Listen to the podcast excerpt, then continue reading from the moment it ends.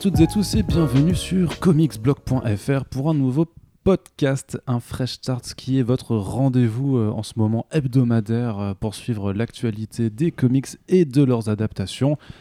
Et euh, nous avons une émission spéciale aujourd'hui puisque nous sommes en compagnie de deux prestigieux invités qui font partie de nos amis contributeurs qui avaient participé à la campagne Brand New Hearts de l'été dernier et donc euh, qui, ont, euh, le, qui nous font le plaisir de passer une journée avec nous et donc de faire euh, des podcasts comme la semaine dernière avec l'ami Valentin que nous saluons. Alors bien entendu, avant de vous présenter les invités, je dois forcément vous présenter le nom d'invité. Euh, ben, Corentin, salut. hein. Mais ça va, Arnaud? Ça va très T'es pas bien. invité, moi? Non, t'es pas invité. T'es t'es jamais invité, mais t'es toujours là. Ouais. Et ça, ça fait vraiment Tu peux plaisir. hein. Non, non, mais non, parce qu'on a, on a besoin de toi pour, pour apporter euh, ton, ton érudition à, à- à ces émissions, euh, bien entendu. Et euh, donc, Serre vite, hein. Hein Non, rien du tout. oui, alors euh, voilà, donc euh, c'est bien parce que nos invités peuvent se rendre compte que ce n'est pas euh, un effet de montage, hein, ils me coupent vraiment la parole euh, sans cesse euh, Alors, quand, Arnaud, quand on enregistre. Voilà. Justement, les invités, mais qui sont-ils? Eh bien, à ma gauche, nous avons Alex. Salut Alex. Bonjour à tous. Alex, tu es podcasteur aussi, est-ce que tu peux nous en dire un petit peu plus? Ouais, bah, je fais partie de l'équipe des Men in Bricks, donc un podcast sur, sur les Lego, d'où le nom Men in Bricks. Un podcast qu'on a lancé au mois d'août dernier, on en est à peu près à notre 15e épisode, je crois.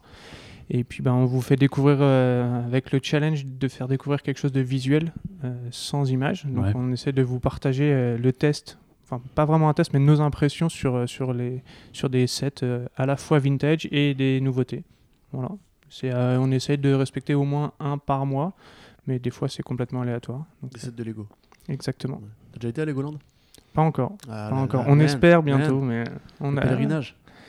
Il faut, il faut attendre un petit peu. On s'est, on s'est inscrit à visiter l'usine Lego là où tu payes euh, 2500 euros pour y aller et c'est sur tirage au sort malgré tout. Donc, euh, Tu payes 2500 euros pour euh, aller Ouais, voir une musique de euh, briques jaunes. ouais, voilà. Ok. Et on n'a pas, été pris. Bon, dans le Limousin, il y a des gens qui font des briques aussi et c'est c'est beaucoup moins cher. hein, si vous voulez C'est vrai, mais c'est pas la même c'est pas chose. danois. ouais. Voilà.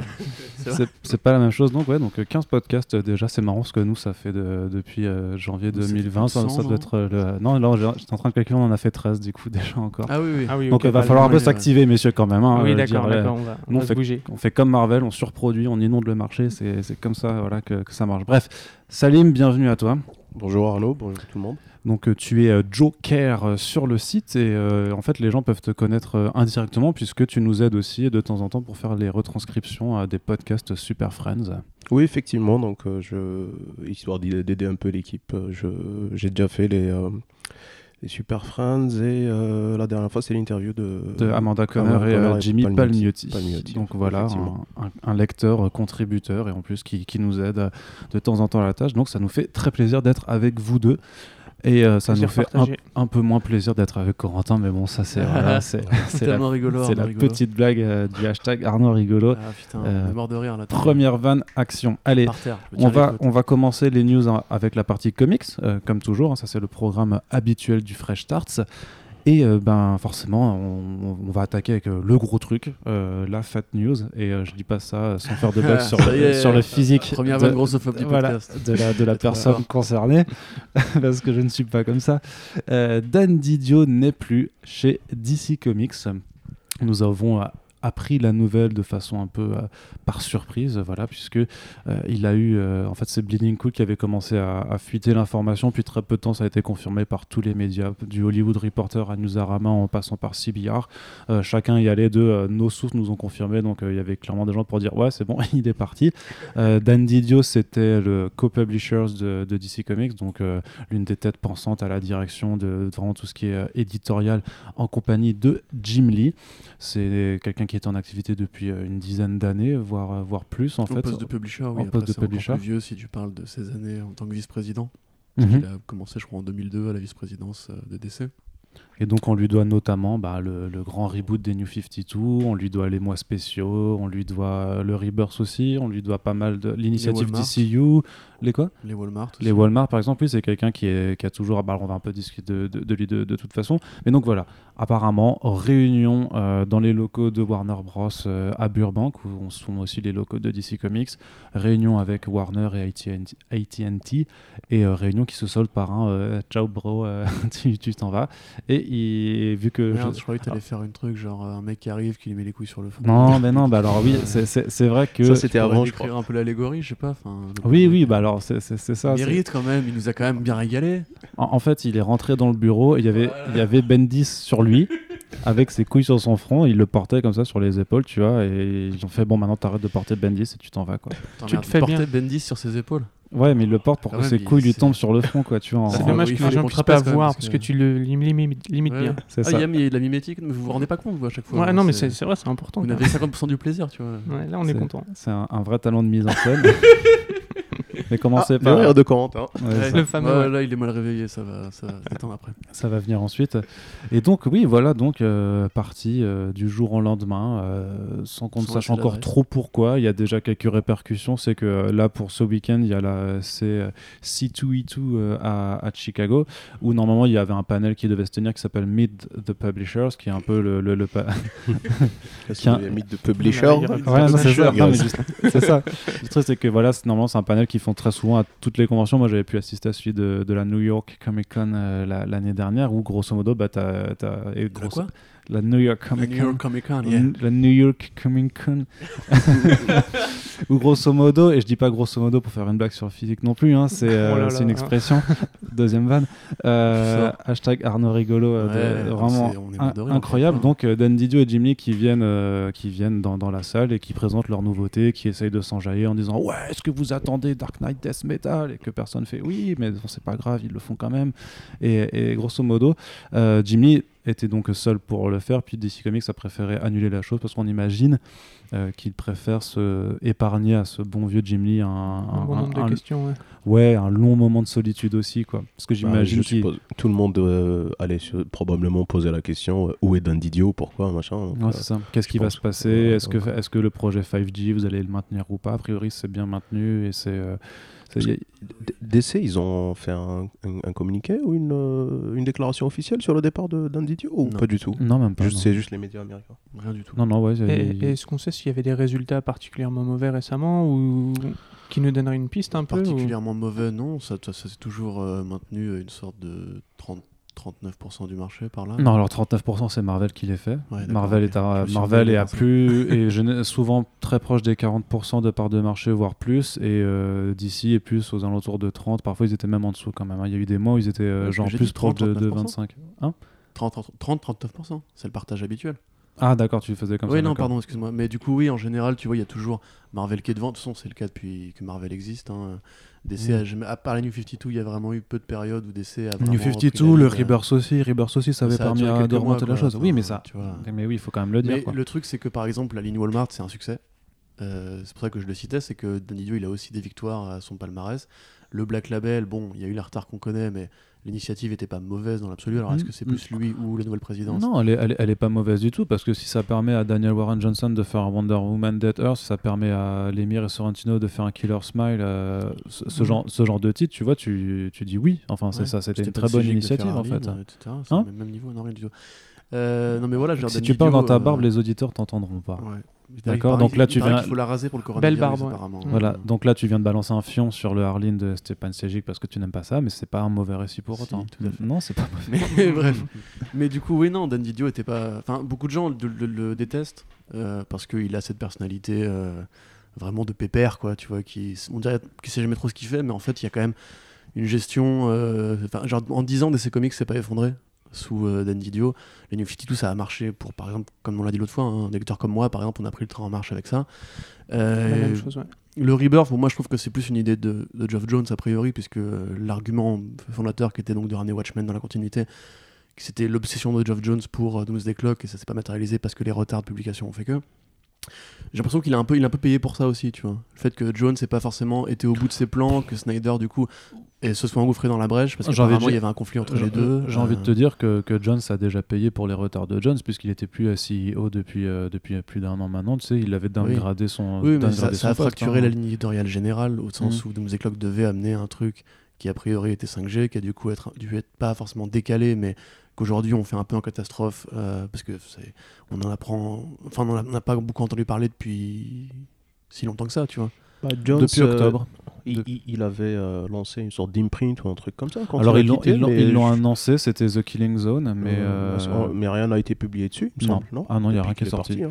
Ils, ils ont annoncé The Killing Zone. et Il y avait des, deux titres notamment qui devaient y figurer, Hmm. et on a euh, strictement, on, on ne sait rien euh, de, de plus de, de ces deux titres-là. Moi, moi, moi, à mon avis, Jones est parti euh, enfin, payer les pots cassés de ses, euh, de ses, de ses décisions, de ses, euh, ou Ah de oui, ses oui. créations, je sais pas, mais voilà, je pense pas que ce soit. Enfin, je suis pas convaincu que le départ de Dan Didio soit, soit lié à ça. Bah, en fait, le problème, c'est qu'on a même Bleeding Cool n'a pas forcément d'éléments de réponse. Euh, off- officiellement, d'après le motif de licenciement, c'est euh, favoriser un, élément- un environnement de travail euh, Pas terrible. poor, tu vois, donc délétère, euh, pas terrible, effectivement. Parce que parce qu'il y, a- il y a un truc qui, qui est important de enfin ça c'est quand même connu euh, des, des gens qui ont pu travailler avec lui que en fait il avait une façon de faire du, du micromanagement en fait d'aller voir les personnes une à une comme ça et d'être un peu souvent de prendre des décisions un petit peu de façon intempestive de revenir sur des trucs tu vois de changer d'avis qui fait que effectivement c'est pas un, environnement se- serein. Et euh, ce que notait euh, Bleeding Cool aussi c'est qu'a priori il y avait un, certain conflit avec ce projet donc de, cinquième génération qui doit amener donc un ensemble de nouveaux porteurs du costume euh, là incessamment sous peu à l'au- à l'automne prochain. Et que ce projet devait être amené plus ou moins avec Dark Knight's Death Metal par exemple que Scott, et que Scott Snyder qui est quand même même si ça reste un auteur quelqu'un qui a un poids certain chez, chez DC euh, n'était pas d'accord et il voulait justement faire son, euh, son grand bordel en se tenant le plus éloigné possible euh, de ce projet de, de, de 5e et que certaines frictions là auraient pu aussi favoriser la décision à, à se séparer de, de Didio. Ouais, après, moi, je suis quand même un petit peu obligé de me dire que euh, tu as eu un, un rachat hein, récemment de Ah oui, oui, Time oui, Warner oui. par une certaine boîte qui s'appelle AT&T, qui fait la télécommunication, etc. Euh, ça a traîné longtemps parce que l'administration euh, Donald Trump voulait pas que ça se fasse. Du coup, on a mis du temps à sortir les effets, mais euh, de fait, on a une nouvelle présidente de DC Entertainment. Les filiales sont toujours les dernières impactées, puisqu'on commence par virer la tête pensante. Et en un sens, Tsujihara est parti, bon, pour d'autres raisons, mais il y a aussi une envie, mais même avant, avant tu avais Toby Henrich et tout et compagnie, qui tu as eu un grand chantier dans Warner Bros.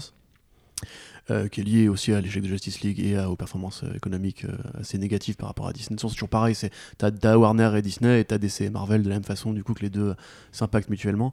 Moi je me demande aussi si c'est pas juste parce que ça fait 10 ans qu'il était publisher, qu'au bout de 10 ans bah, il faut renouveler la, le truc si tu veux vraiment lancer de nouvelles idées. Oui, bien sûr. Quand il y a un rachat, il y a souvent ce genre de truc là, tu vois, tu bah, la Fox, tu vois, qui actuellement se fait racheter, on vire tous les mecs qui étaient à, à la tête du truc parce qu'on veut de nouvelles idées, on veut des sbires Oui, qui soient plus dociles ou qui aient peut-être euh, envie de travailler en synergie avec les autres départements.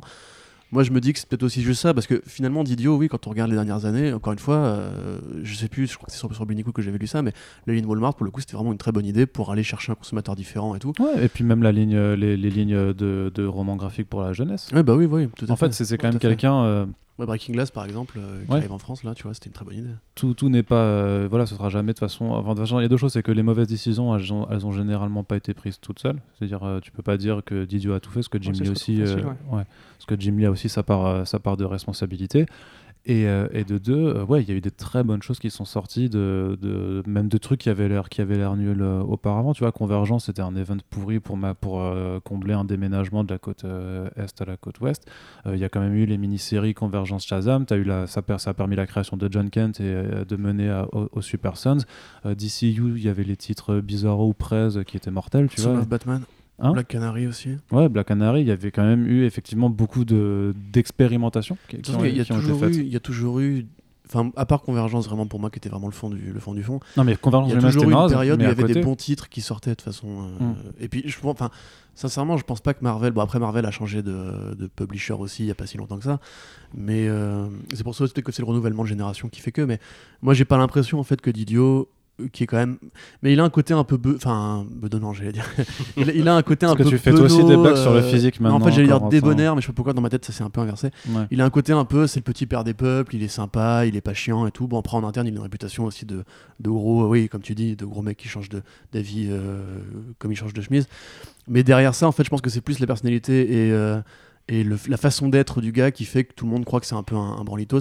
Alors qu'en fait, finalement, quand tu regardes de plus près, ces comics, moi je trouve que ça tient quand même plutôt pas mal debout. Bon, après, voilà, moi personnellement, je suis, je suis quand même plus fan de DC que de Marvel. euh, je- voilà, j'ai j'ai jamais caché. hein. Je suis d'accord avec toi. Voilà. Eh ben, merci. Voilà. Oui, bah oui. À- à mort Marvel qui?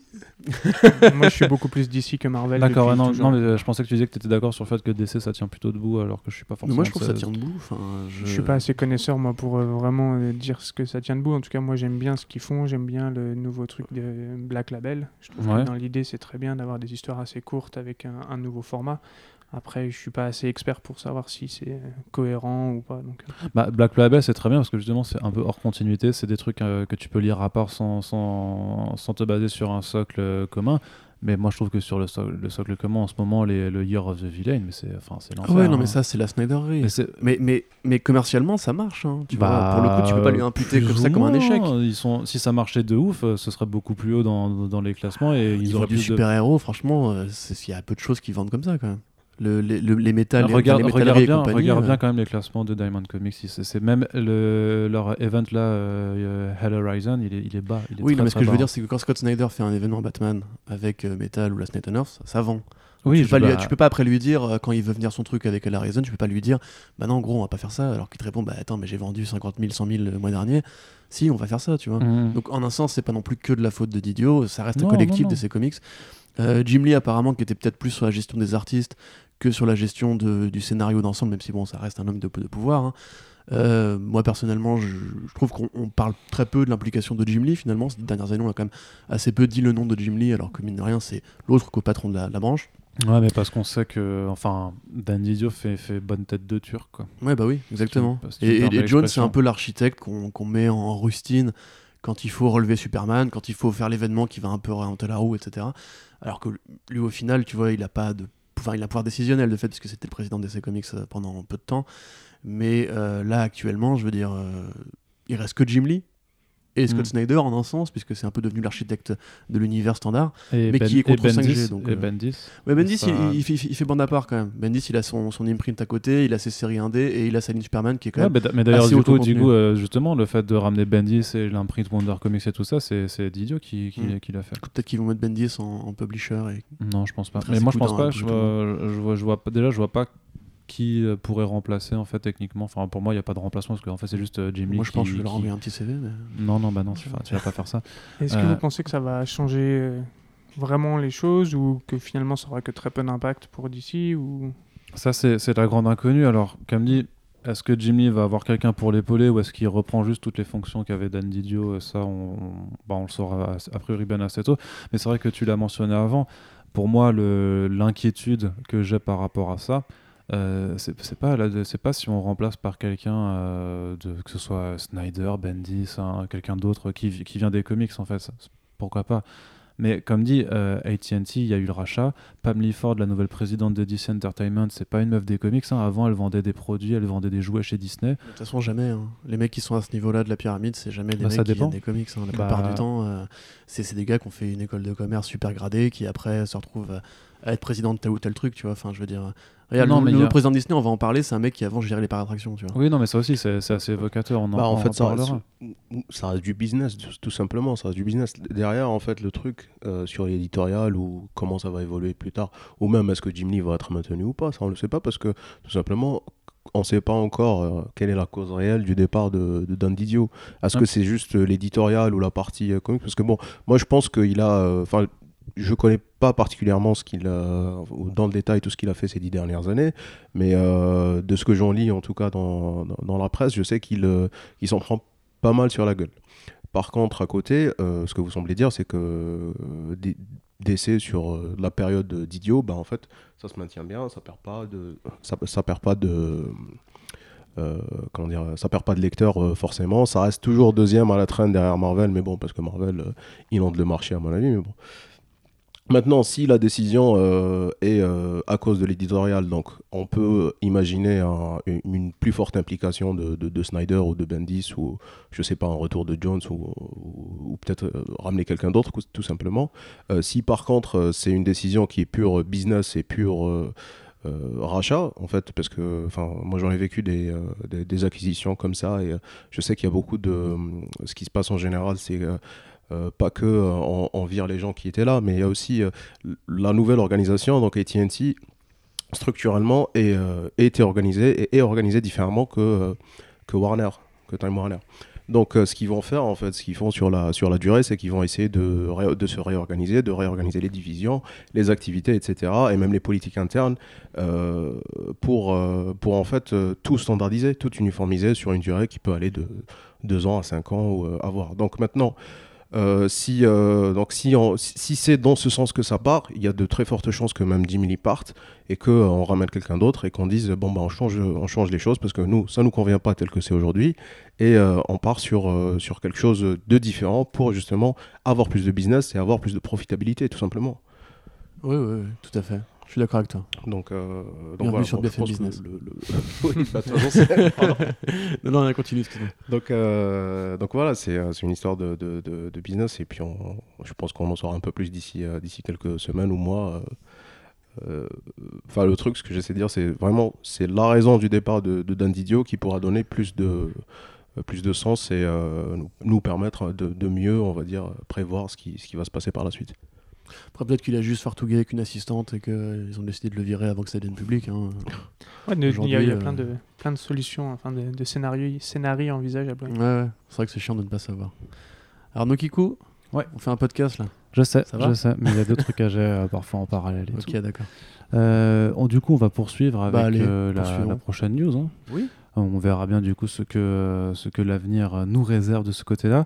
Euh, Boom Studios, qui est un petit peu le nouvel, euh, enfin de, de façon assez, assez curieuse, qui est pour moi l'éditeur qui commence à, en fait, à bien se faire voir du côté de l'indé, notamment pour ses, titres en, Creator Round, puisque avec des titres comme euh, Something is Killing the Children de James Tynion 4, euh, avec Once and Future King de Kieron Gillen, qui sont en fait des, des titres qui, bah, qui marchent, qui cartonnent de ouf, qui ont un excellent accueil critique et qui, euh, et qui en plus se vendent beaucoup, euh, qui vont en 2, 3, voire 5e réimpression.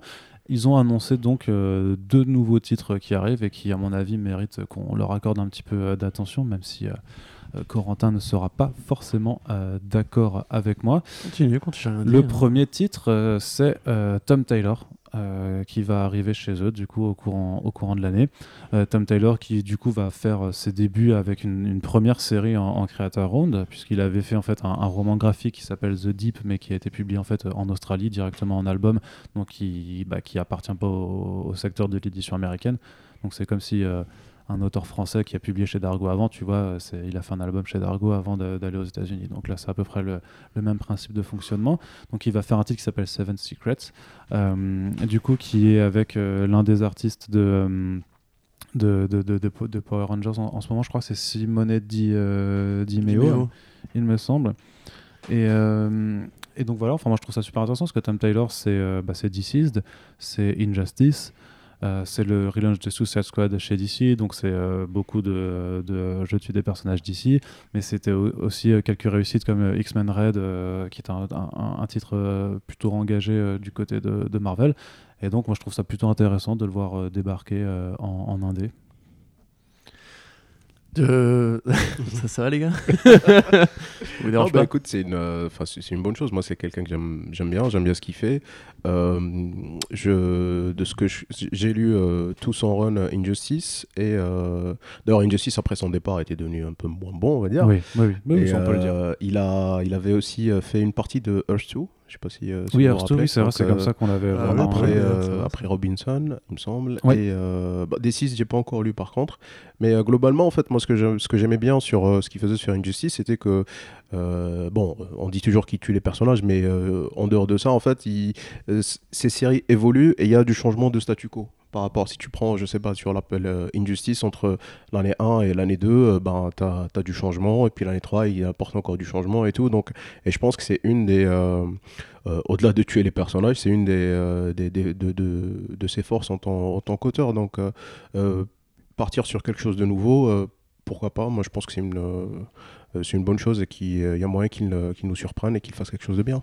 Ouais. Mhm. Sachant qu'il a un autre titre qui arrive euh, qui s'appelle plus ou moins Get Lost. En tout cas, il l'identifie sous le hashtag Get Lost. Donc, ça va faire deux titres en Creator Round cette année. On l'avait interviewé à Comic Con Paris. Il voulait pas nous en dire plus.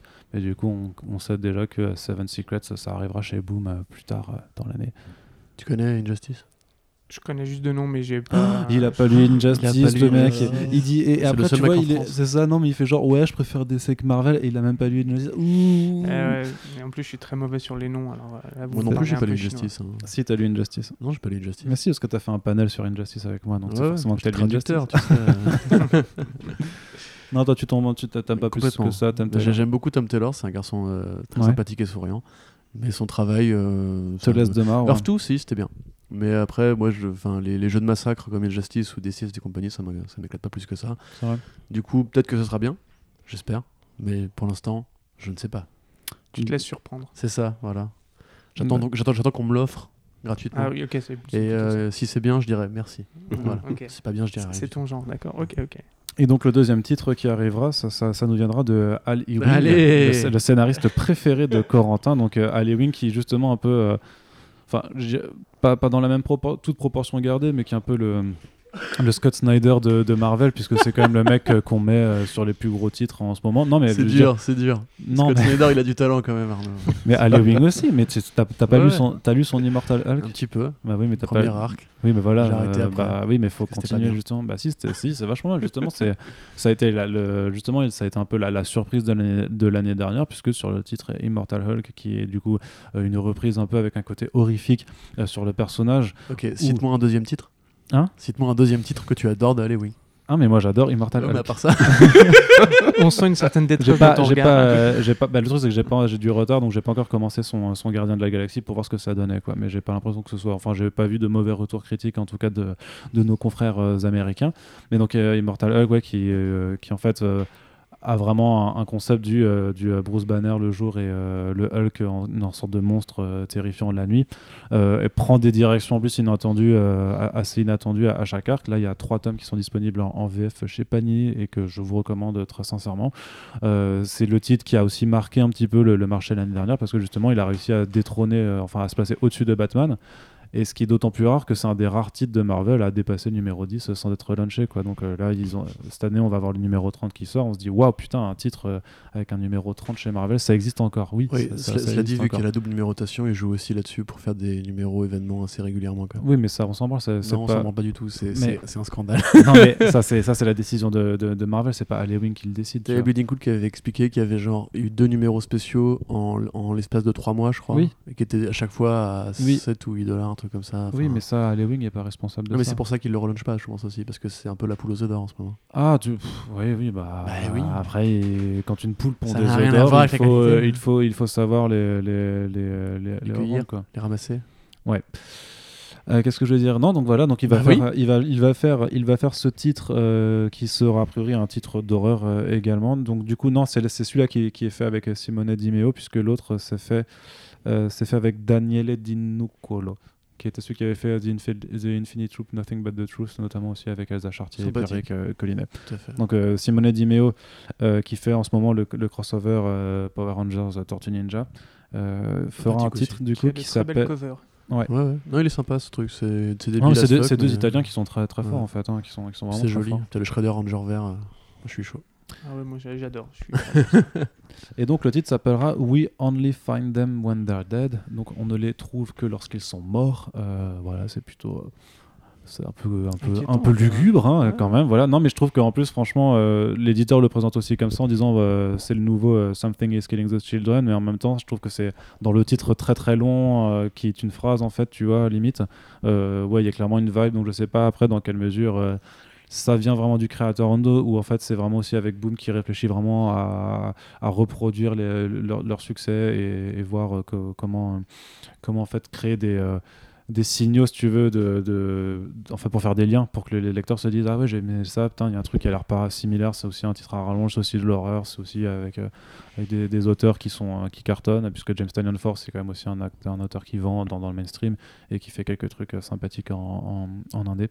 Donc voilà un autre titre qui, qui arrive et qui ma foi si ça se confirme, si les succès sont également au rendez-vous, va, confirmer, je trouve, la place de plus en plus, enfin, je trouve la place plus importante que prend Boom Studio euh, sur l'indé, pendant que Image a, aussi de très bonnes choses à proposer, mais je trouve a, du mal à, se retrouver un, peu de, hype euh, pour lui depuis que Walking Dead est, terminé. Ça fait jamais de mal d'avoir quelqu'un de nouveau qui arrive, entre guillemets, avec des nouvelles idées pour l'ensemble. Alors pour le coup, ils sont pas nouveaux, tu vois, mais c'est, euh, mais euh, j'ai, ja- enfin de mon expérience, je les ai jamais vus créer autant de d'engouement, euh, on va dire, de la part de la presse ou du, ou du lectorat euh, actuellement. Mm. T'as Dark Horse qui marche bien aussi en ce moment, ils ont des très bonnes séries. Ouais, mais il y a pas, Barger l'en- Books. mais il y a pas l'engouement. Ouais, mais C'est bien pareil. quand même. Moi, j'étais, au panel Barger Books, c'était pas, ouais, c'était, c'était un, Ouais, un peu triste. euh, Je euh, peux te dire que les séries de Cantwell par rapport à, à Oui, ce que oui. font ces braves gens, Wing et, bah, et Tom Taylor. euh. forcément, si tu fais, si tu fais l'élitiste et que tu prends le, le, Mais haut du panier et que ça, tu je chies sur tout le reste, on va pas aller très très Mais loin. quel non plus, élitiste Tu avoir mes goûts, bordel. non, t'es juste élitiste, j'aime pas ça. Ok, d'accord, excuse-moi, pardon. Est-ce que tu es pour ou contre l'élitisme culturel, euh, Salim? Euh, bonne question. tu, peux, tu peux répondre, même si Corentin est à côté de toi, il va pas te toucher, hein, il, va, il, va, il va rien te faire. non, c'est pas, c'est pas une question d'élitisme en fait. Enfin, je sais pas qu'est-ce que tu appelles l'élitisme? C'est euh, aimer des choses un peu de niche ou? Ouais, c'est ça, non, mais faire un peu comme Corentin en disant Ouais, il y a que les séries qui se vendent pas qui sont bien, tu vois. Bah non, si ça se vend pas, c'est qu'il y a une raison derrière. hein, Bien sûr, Venom, tout- ça se vend et j'aime bien. hein. c'est vrai, c'est vrai. Quoi, le film? Non, non, non, non, non, non, non, non, non, non, non, non, on va, on Le va rester- aussi, On malheureusement. va rester très très tranquille. Euh, autre annonce, autre annonce, mais qui nous vient euh, de- de- d'un nouveau crossover. Justement, on parlait un peu du crossover Power Rangers, euh, Tortue Ninja avant, qui, donc, qui, qui est plutôt cool. Là, un crossover plus ou moins improbable qui nous arrive entre IDW et DC Comics. Euh, une nouvelle mini-série euh, Lock and Key. Hell and Gone qui va donc ou, euh, mêler l'univers de Lock and Key à celui du Sandman. Et alors Corentin écarquille des yeux, mais il faut savoir que c'est un projet qui date, qui avait déjà été annoncé en 2014 euh, à une euh, San Diego Comic Con, où, Joe Hill avait déjà parlé de ça, puisqu'en fait il y a effectivement une clé qui existe dans l'univers de Sandman qui est la, clé de l'enfer. Et justement l'idée c'est de, se dire que des personnages dans l'univers de Lock and Key vont trouver une copie ou euh, cette clé de l'enfer et donc pouvoir accéder à, à- à- à l'enfer justement de, de Sandman et rencontrer donc euh, euh, Dream, rencontrer euh, Lucifer, Tom Ellis par exemple, et, et rencontrer Death dans, dans cette chose. Ah, comme et dans donc, Crisis. C'est ça. Et donc ça va, ça va se, bah, ça va se concrétiser ce- cet automne. ma foi, je trouvais le truc d'abord un peu, un peu improbable, puis quand tu y réfléchis, tu dis euh, oui, euh, ça fait du sens. Les, les univers se parlent et se Ça a répondent. du sens. Ça, ça fait du sens. Ça a du sens. Ça fait du sens. It makes sense. Non, bah oui, Non. mais, euh, mais euh, c'est, je crois que c'est les Suisses qui ça fait sens, non? Ouais. Hein? Ça fait sens ou ça a du sens? Ouais. Ça a du sens, je pense. ça fait du sens, ça marche aussi. L- L'important, c'est qu'on se comprenne. Le mec qui me Euh, casse les couilles dès que je dis nominé. Quoi. Ouais, ah bah oui, oui, bah oui, là, clairement. Ah oui, clairement, je vais te les casser. Euh, non, je sais pas, qu'est-ce que vous en pensez? Je sais pas si, est-ce que vous avez lu Lock and Kill et, Non, les moi, je- copains Ouais, Lock and Key, j'ai lu, j'ai Ouais, adoré euh, il y a quelques années. Et là, je suis assez euh, content de voir que ça revient un, un petit peu entre guillemets à la mode grâce à Netflix qui euh, ressort la, la série, même si c'est un peu différent. Pour moi, maté c'est série? presque deux œuvres différentes en fait. Ouais. C'est un peu pour moi comme Ouais, Walking t'as, Dead. t'as- t'as un comics qui est vachement bien et t'as une série télé qui est un peu naze. Non, mais je trouve que. Après, ça, c'est j'ai chacun son goût, tu vois. Mais par exemple, Walking Dead, moi, j'ai adoré le comic, j'ai moins bien aimé la série. Mais en fait, pour moi, c'est comme si c'était une... un univers. euh, Pas avec exactement les mêmes personnages. Et donc, je trouve que Lock and Key, c'est un peu pareil. Le comic, c'est génial. La série, bah, il y en a qui adorent ça. Et c'est pour moi un peu complémentaire. Et je me dis qu'avec euh, Sandman, que je connais pas du tout, euh, ça peut peut-être. euh, Ouais, me regarde pas avec des grands yeux comme ça. Ça, je Non, connais ça, c'est pas. ça c'est pour ça. ça me donne envie d'aller voir ce que c'est justement et donc peut-être que c'est une bonne porte d'entrée pour euh, pour euh, ceux qui connaissent un univers et pas l'autre et inversement quoi. Bah, après, je pense euh, c'est pas complètement désintéressé à mon avis que ça sorte maintenant avec la, la série Lock and Key parce que oui, oui, on en imagine. fait, ouais. li- moi ce que je ce que je verrais derrière, hein, bon après c'est peut-être euh, je, je vois peut-être le mal partout, mais c'est aussi une euh, une manière de ramener euh, Sandman au de- sur le devant de la scène parce que il me semble qu'il y a eu des initiatives pour relancer un petit peu des, des séries autour de l'univers de oui, Sandman. ouais, c'était il y, a, y un an et demi maintenant, le Sandman Universe. le Sandman Universe. mais je sais plus si ça. Ça si continue, ça continue, ça continue. Bon, ouais, bon, du coup. Ça, ça, continue. mais que Je t'avoue que j'avais que j'avais commencé à suivre, continue. j'avais Ouais. commencé à suivre au mais début. mais, mais est-ce que ça marche ou pas Enfin, c'est on bah, très bas, non, c'est très bas dans les Ça dans. ça, compte, ça marche suffisamment peu pour qu'il relance la série The Dreaming au numéro 1 euh, avec euh, J. Willow Wilson et Christian Ward parce que euh, ils ont fait 19 numéros donc c'est pas la première fois qu'ils ont qu'ils font des relances de Sandman Donc, depuis que Sandman s'est arrêté de publier ils ont, ils ont essayé de relancer la machine 10 fois Mhm. avec, Ouais, ils ont ils ont développé l'univers. avec les mini-séries euh, même Lucifer a eu son volume à lui puis un autre, une autre mini-série t'as eu euh, donc The Dreaming qui était la série parallèle euh, avec Mac Carey et Neil Gaiman Et là, ils ont relancé, effectivement. J'ai pas l'impression que ça prenne de ouf. Ce qui, ce qui marche le mieux, ça doit être Hellblazer actuellement, en fait. D'accord, ouais, bon, Ce qui est très bien d'ailleurs. euh, mais bon, pourquoi mais ça permettra peut-être de, de, de ramener plus de lecteurs vers, vers Sandman, de faire que ça marche mieux et de euh, d'avoir de nouvelles. euh, La preuve. Voilà, la preuve. Non, mais ca- carrément. hein. Alex qui est avec nous, effectivement. euh, moi, je connais pas justement Lock and Key, je connais un peu plus Sandman, Ouais. même si j'ai pas encore tout lu. Me tape pas, Quentin. Non, non, mais t'inquiète.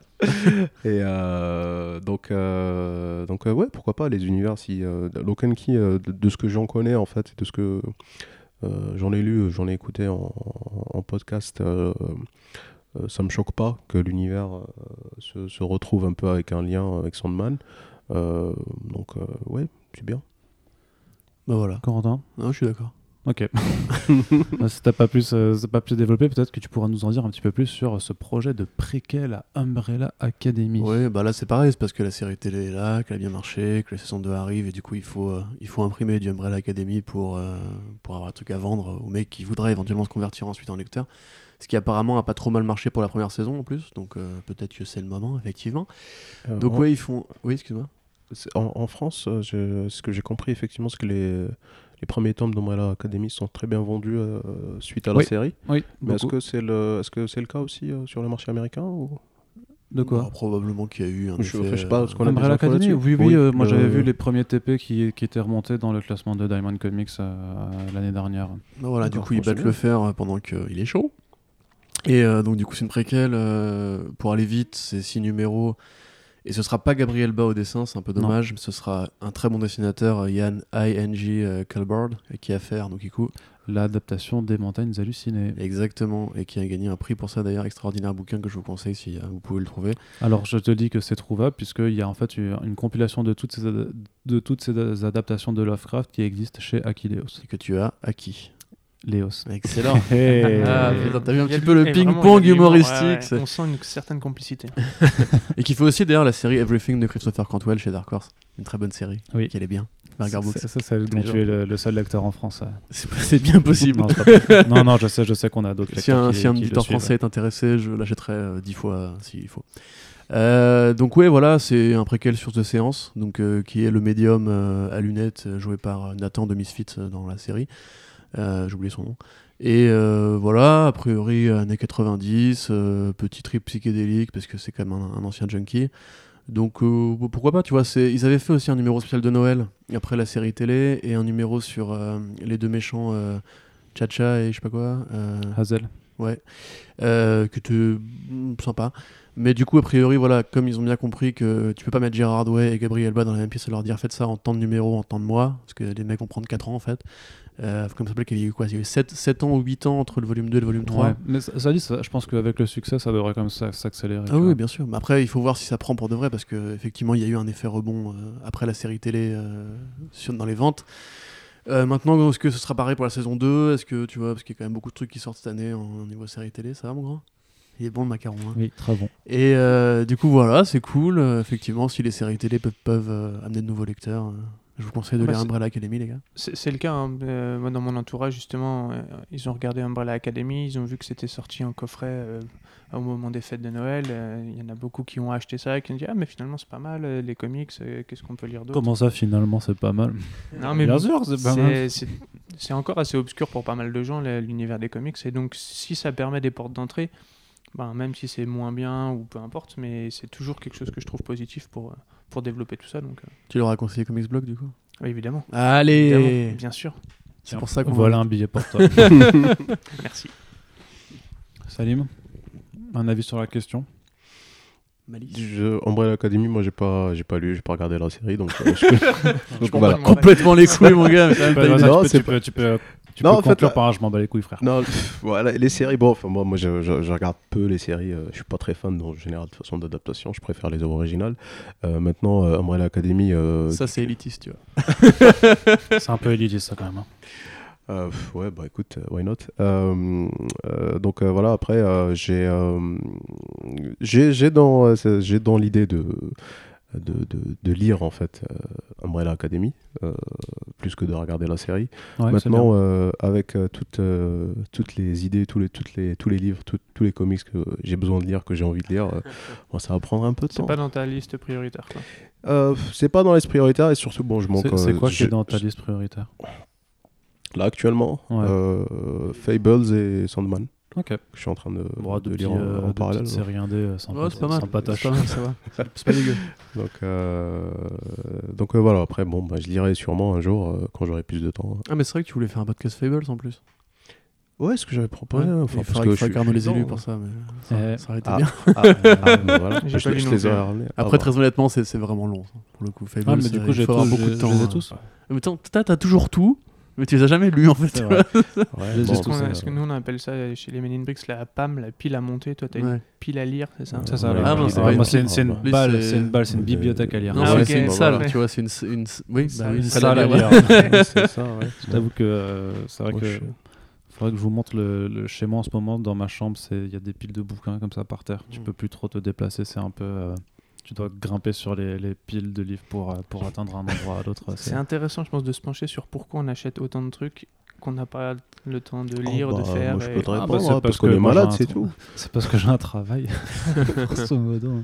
Si, Bah, Après, c'est vrai que bon, la vie active fait que. Moi, j'ai une tablette, tu vois, du coup, euh, c'est Ah. pour moins de place. Du coup, Ah, il, non. il- ouais, il doit juste marcher sur sa, sur sa tablette et en fait, il l'écrase et il la pète. Donc c'est Ouais, c'est- c'est moins rigolo. vrai. c'est ça. Ouais, Faire que- des piles de tablettes. Ouais, je pense que le, ouais, je pense que le numérique. C'est vrai qu'il n'a pas compris, il se euh, met un aiderait bouquin plus sur une tablette. Mais... À tu dis. Salim Je pense que le numérique peut aider à, à, à lire un peu plus en fait euh, des, des choses qui sont piles à lire. Enfin bon, pour quelqu'un comme moi, euh, parce que j'ai que des albums, euh, euh, enfin en édition française, donc euh, que ce soit Urban ou iComics, etc.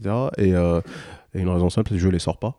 J'aime pas les sortir, j'aime pas les trimballer, c'est lourd euh, dans un sac. Et, euh, Ça s'abîme. euh, et puis ça s'abîme, voilà. Donc du coup, je lis que chez moi. Et euh, bah, chez moi, j'ai d'autres occupations, on va dire. Donc bon, c'est un peu compliqué. Et alors que effectivement, il faudrait juste que je me motive à passer au numérique. Bon, j'y arrive toujours pas depuis, euh, enfin, aux grandes dames de ma femme, mais depuis plusieurs années parce qu'elle trouve que mes livres prennent beaucoup trop de place. Euh, donc euh, oui, lisez, lisez du numérique. Faites ce, non, faites ce que je dis, faites pas ce que je fais. Puis l'avantage, c'est que quand t'as du numérique, ton gamin peut pas prendre ton bouquin pour arracher les pages et colorier dessus, tu vois. oui, oui, Oui, après l'éducation. Ne, parlons pas des sujets qui, qui fâchent, s'il te plaît. Voilà. Après, faut- ça, ça s'éduque aussi des gosses, tu le sais, Corentin. Donc euh, voilà. Ouais, mais C'est pas parce que toi tu faisais un ça accident quand est si vite petit, euh, arrivé. Euh, justement, à propos d'éducation et de gosses, c'est un sujet qui n'a absolument rien à voir, hein, du coup, puisque on va parler de euh, Kevin Smith qui annonce que son Batman Bellicosity, euh, Allez. euh, il est bientôt terminé. C'est quoi ça, Batman Bellicosity euh, Oh là là. Corentin. Euh, Batman, tu veux que je t'explique Batman Bellicosity Bah ouais, explique-nous euh, Ah, Batman. moi, je veux de- bien en tout cas. D'accord. Bon, Eh, bah, Explique-nous le Batman de Kevin Smith, moi. En fait, Kevin Smith, euh, donc, qui au départ est un réalisateur, un, un dialoguiste euh, très doué, Clerks, tout ça, euh, Dogma avec Ben Affleck. Voilà, rappelez-vous, Ben, Ben Affleck et Kevin Smith sont les meilleurs potes du monde. Euh, ils ont fait une belle carrière dans les années 90, et puis Kevin Smith, qui a toujours été un putain de geekos, a commencé à écrire des comics. Euh, pas très tard dans sa carrière d'ailleurs, ça a commencé assez tôt. Il a fait notamment un très bon run de Daredevil, euh, enfin un très bon mais très court run de Daredevil, euh, Le Chemin de Croix, qui a été publié en français par Panini, par Panini juste avant le run de Bendis, c'est le tome 1-2 je crois. Il a fait du Batman effectivement, il a fait Du Green Arrow. il a fait du Green Arrow, il avait fait aussi un scénario pour le Green Hornet de Michael, Michel, Oui. Michel Gondry, dire Michael, Gond- mais Michael Gondry, qui après a été édité par Dynamite. Donc effectivement, il a fait du Green Arrow, il a fait plein, pas mal de choses en comics, et puis il avait fait du Batman, et donc une, dont une mini-série qui s'appelait The Widening Gyre. Ça, je crois que le titre ne veut pas dire grand-chose, mais euh, The Widening Gyre, je sais pas Arnaud, tu, toi qui es très bilingue. Ouais, mais là, non. Voilà, ok, très bien. Là, je suis plus bilingue. Donc était une histoire en fait qui euh, était un peu hors continuité, qui racontait comment, euh, comment Batman retombait amoureux du personnage de Silver Cloud, qui était donc une jeune femme qui avait côtoyé Batman dans les années 70-80, dans la longue liste des gonzesses de Batman, enfin pardon, des petites amies, petites, des, des amoureuses, des, voilà, des comparses de Batman féminines. Euh, et euh, bon bah là pour le coup c'était euh, c'était comme Tom King, tu vois, c'est-à-dire qu'il trouvait la bonne meuf, il se dit je vais arrêter ma carrière, je vais l'épouser, en avant Guingamp. Et ça tombe bien puisque à ce moment-là, dans Gotham City, un nouveau justicier arrive avec un masque de, de loup, je crois, enfin un masque assez occultiste, ça va Arnaud? Ouais, ouais. Avec un masque assez occultiste. Et en fait, bon bah ce mec, évidemment, on se doute bien que c'est pas un mec si sympa que ça. Et donc dans The Winding Gyre, donc tu, tu vois un peu la relation entre Batman et Silver Sun Cloud, qu'on a vu dans Gotham d'ailleurs aussi. Euh, Sauf qu'ils avaient 12 ans. Voilà, c'est ça. C'était un peu malaisant. C'est certes parce qu'il avait un peu trop sexualisé la pauvre gamine. Mais d'ailleurs, qui avait joué dans The Gifted aussi, l'actrice qui jouait à Silver Sun Cloud. Oui. Euh, et donc, du coup, bah voilà, il y avait des vannes de cul, il y a beaucoup de vannes de cul. Euh, Il y avait Poison Ivy qui sécrétait de la weed pour rendre Batman foncé. Enfin, c'était du grand Kevin Smith, quoi, tu vois. C'était c'était c'était pas spécialement bien, bien dessiné, c'était pas spécialement bien écrit non plus. C'est considéré comme l'une des plus grosses conneries qui ait jamais été faite sur Batman. Euh, ce qui en dit long quand même, parce que les années 2010, de- etc., il y a quand même eu des trucs assez, assez lourdeaux. Euh, et puis il avait prévu de faire une suite, alors c'était en, en première mini-série euh, éditée en, dans, en 2010, et ils avaient prévu de faire Bellico City la suite, parce qu'en fait à la fin du volume spoiler alert, je peux. Il y a un cliffhanger. Il y a un gros cliffhanger. Oh, c'était il y a 10 ans gros. Bon, d'accord, mais moi, mais moi je l'ai pas lu. Donc Moi non ça. plus, j'ai pas lu. Bah, en, fait, mais en plus c'est assez honteux, parce que ça finit sur une Women in Refrigerator en gros. euh. D'accord. C'est-à-dire qu'à la fin du volume, au moment où justement Batman appointe le mec qui, qui est arrivé dans la ville pour le remplacer, alors déjà il va voir Catwoman, il lui dit euh, meuf, euh, ce sera pas toi, tu vois. Du coup Catwoman elle est vénère, qu'il lui pète la gueule et tout. Mode genre, quoi. Que c'est que cette écriture de lycéen quoi Et euh, du coup bah évidemment le nouveau justicier, bouchez-vous les oreilles si vous voulez pas savoir et aller 30 secondes plus loin, égorge Silver. Voilà, ça finit comme ça et c'est assez, euh, c'est assez sans, sans Ouais. quand même. Ah oui. Et donc, euh, et ça finit là-dessus. c'est la fin de la mini-série, c'est la dernière page. Donc t'es en mode genre, euh, bon, à la limite, ta, ta mini, elle était pourrie, mais bon, t'es Kevin Smith quand même, donc j'ai envie quand même un peu de savoir ce que tu vas faire de ça. Parce que c'est pas c'est quand même pas son style d'écriture en plus, euh, ce genre de machin-là. Donc, euh, pas de suite. Après, il a fait son podcast, enfin, il a continué son podcast euh, Fat Man and Batman. Il a fait ses films aussi, euh, Tusk, euh, tout ce qu'il a fait depuis. C'était quoi aussi? Red, euh, Red Order, je sais pas quoi Red Army Ouais. un truc avec John Goodman. Bref, il a fait plein de trucs, c'est Kevin Smith, il est toujours occupé par quatre trucs. Et effectivement, récemment, il avait fait la mini-série Girl à Hollywood. Oui. Dans le cycle des auteurs qui récupèrent Hit Girl, avec Jeff Lemire et Eduardo Risso, avec euh, Kevin Smith, avec euh, qui d'autre? Raphaël Albuquerque et Raphaël euh, Scavone. Voilà, les Raphaël pour Rome. Et du coup, bah là, c'était Hit Girl qui allait à Hollywood et qui, grosso modo, butait les pervers du mouvement MeToo, quoi. Enfin, butait, découpait les bites. Et euh, c'était pas dégueu, mais du coup, lui-même se sent un peu coupable parce qu'il s'est dit qu'il a, il a eu le temps de faire une mini-série en comics euh, sans finir Batman Bellico City, donc la nouvelle mini-série qui est sortie il y a 6 ans. Et donc là, Newsarama lui en parle et lui fait Bon, bah, euh, frère, faut quand même y aller à un moment donné. Et il répond Ouais, mais tu vois, il sort un, un- un dossier rouge de sa besace et il dit Mais tu vois, je, je l'ai sur moi depuis deux ans en fait. Et tous les jours, en fait, je le regarde et je me dis Qu'est-ce qu'il faut qu'on fasse, etc. Et en fait, il a déjà trois numéros de dessinés. Euh. Mais il a mis des notes et en gros, il faut qu'il les envoie à son dessinateur, il faut qu'il finisse le script et ça fait 10 ans quoi. Donc euh, Kevin Smith dit Promis, je vais m'y mettre. Promis, vous saurez pourquoi j'ai tué le personnage de Silver Sun Cloud. Qui... Ah oui, et puis pareil, elle avait, elle avait surnommé, euh, je le rajoute pour euh, l'anecdote, elle appelait Batman Didi en fait. Ok. Qui dit pourquoi est-ce qu'elle l'appelle Didi? Et en fait, quand Alfred lui pose la question, euh, elle dit parce que la première fois qu'on a, qu'on a couché ensemble, moi et Batman, euh, on a atteint les double digits, donc ça veut dire qu'ils ont couché, couché ensemble plus de 10 fois. Et du coup, elle la surnomme comme ça parce que Ah, tu sais, ok. double digits, c'est Didi, tu vois. Voilà. voilà, c'était la beaufrie, euh, barré, ouais. la beaufrie par Kevin Smith, euh, qui est un garçon vraiment adorable au demeurant, même si bon, c'est un peu un vendu à, à CW à Disney en ce moment, mais euh, voilà, c'est pas ce qu'il y a. Moi, franchement, si vous voulez lire du Kevin Smith en comics, euh, Girl à Hollywood, c'est sympa. Euh, Daredevil, c'est bien. Green Hornet, c'est mieux que le film, donc euh, voilà, allez-y. Ne lisez pas Winning, Winning Gyre, c'est pas terrible. Merci pour, euh, pour ce partage. Voilà, donc ça c'est le point culture Corentin justement quand on parle de, de ce Ah, mais c'est connu quand même. C'est vraiment une connu, très grosse casserole faut- quand même. Mais faut, mais, mais faut l'avoir lu pour il- savoir de- bien de quoi ça De toute parle. façon, tapez juste sur Google Images The Winding Gyre, vous verrez euh, une image de Poison Ivy en mode complètement lascive avec euh, sur une splash page les cuisses écartées en train de faire un monologue sur euh, pourquoi elle a envie que Batman vienne euh, s'occuper d'elle quoi. Et euh, mais tout, tout le bouquin est peuplé de conneries. Enfin, c'est c'est vraiment un gros nanar. C'est l'équivalent d'une une adaptation de Schumacher euh, en comics. Voilà. Dur, c'est rude ça. Du coup, je vous le conseille si vous avez un sachet de weed qui traîne Ah ouais, chez bon, vous. après, et euh, du temps à perdre. Non, mais cette culture est Schumacher, Je suis pas impressionnante. sûr que ça donne très envie. Ah bah si, bah, c'est toujours marrant de voir les, les grosses merdes. Tu Ça vois. suscite la, la curiosité en tout cas. C'est comme Superman at World's End où tu vois Superman avec une, une- une énorme mitrailleuse qui est plus grosse que lui, une barbe, une barbe de, de 6 km de long et tout. Tu vois, c'est- il faut lire les nanas, c'est important. Lisez Ouais. Rob Liefeld. Mais après, c'est- c'est- c'est- après c'est c'est mieux si tu les trouves en, en bibliothèque et que tu payes pas trop cher Oui, non faut pour ces, ces. Non, tu arrêtes. avec pas ce- édité en France, tu on s'en arrêtes fout, c'est avec pas ce genre en de choses. Je ne tolère pas ce genre de message, Corentin. Mais Kevin Smith, il est Euh, riche, pas besoin de nous. Hein. Hein Kevin Smith, il est riche, hein, pas besoin de nous. C'est vrai, c'est vrai. Bon, bah d'accord, pirater comme un bâtard, c'est comique. Qu'est-ce que je te dis Mais quand c'est de la merde, tu peux. Euh, non, bah non. Euh, Date Texas Blood, par contre, ça, c'est un truc à Ouais, c'est bien ça. Ça, ça va être bien, ça. C'est encore moi qui parle là, du oui, c'est toujours toi qui parles. D'accord, ok, bah allons-y. Donc, euh... donc Bad Texas Blood, effectivement, qui est... il faut que tu me rappelles le scénariste par contre? Non, bah, je te le rappelle après. Ok, super. Donc voilà, bon, pour ceux qui connaissent pas, euh, il y a un petit mec dans les comics qui s'appelle Ed Brubaker.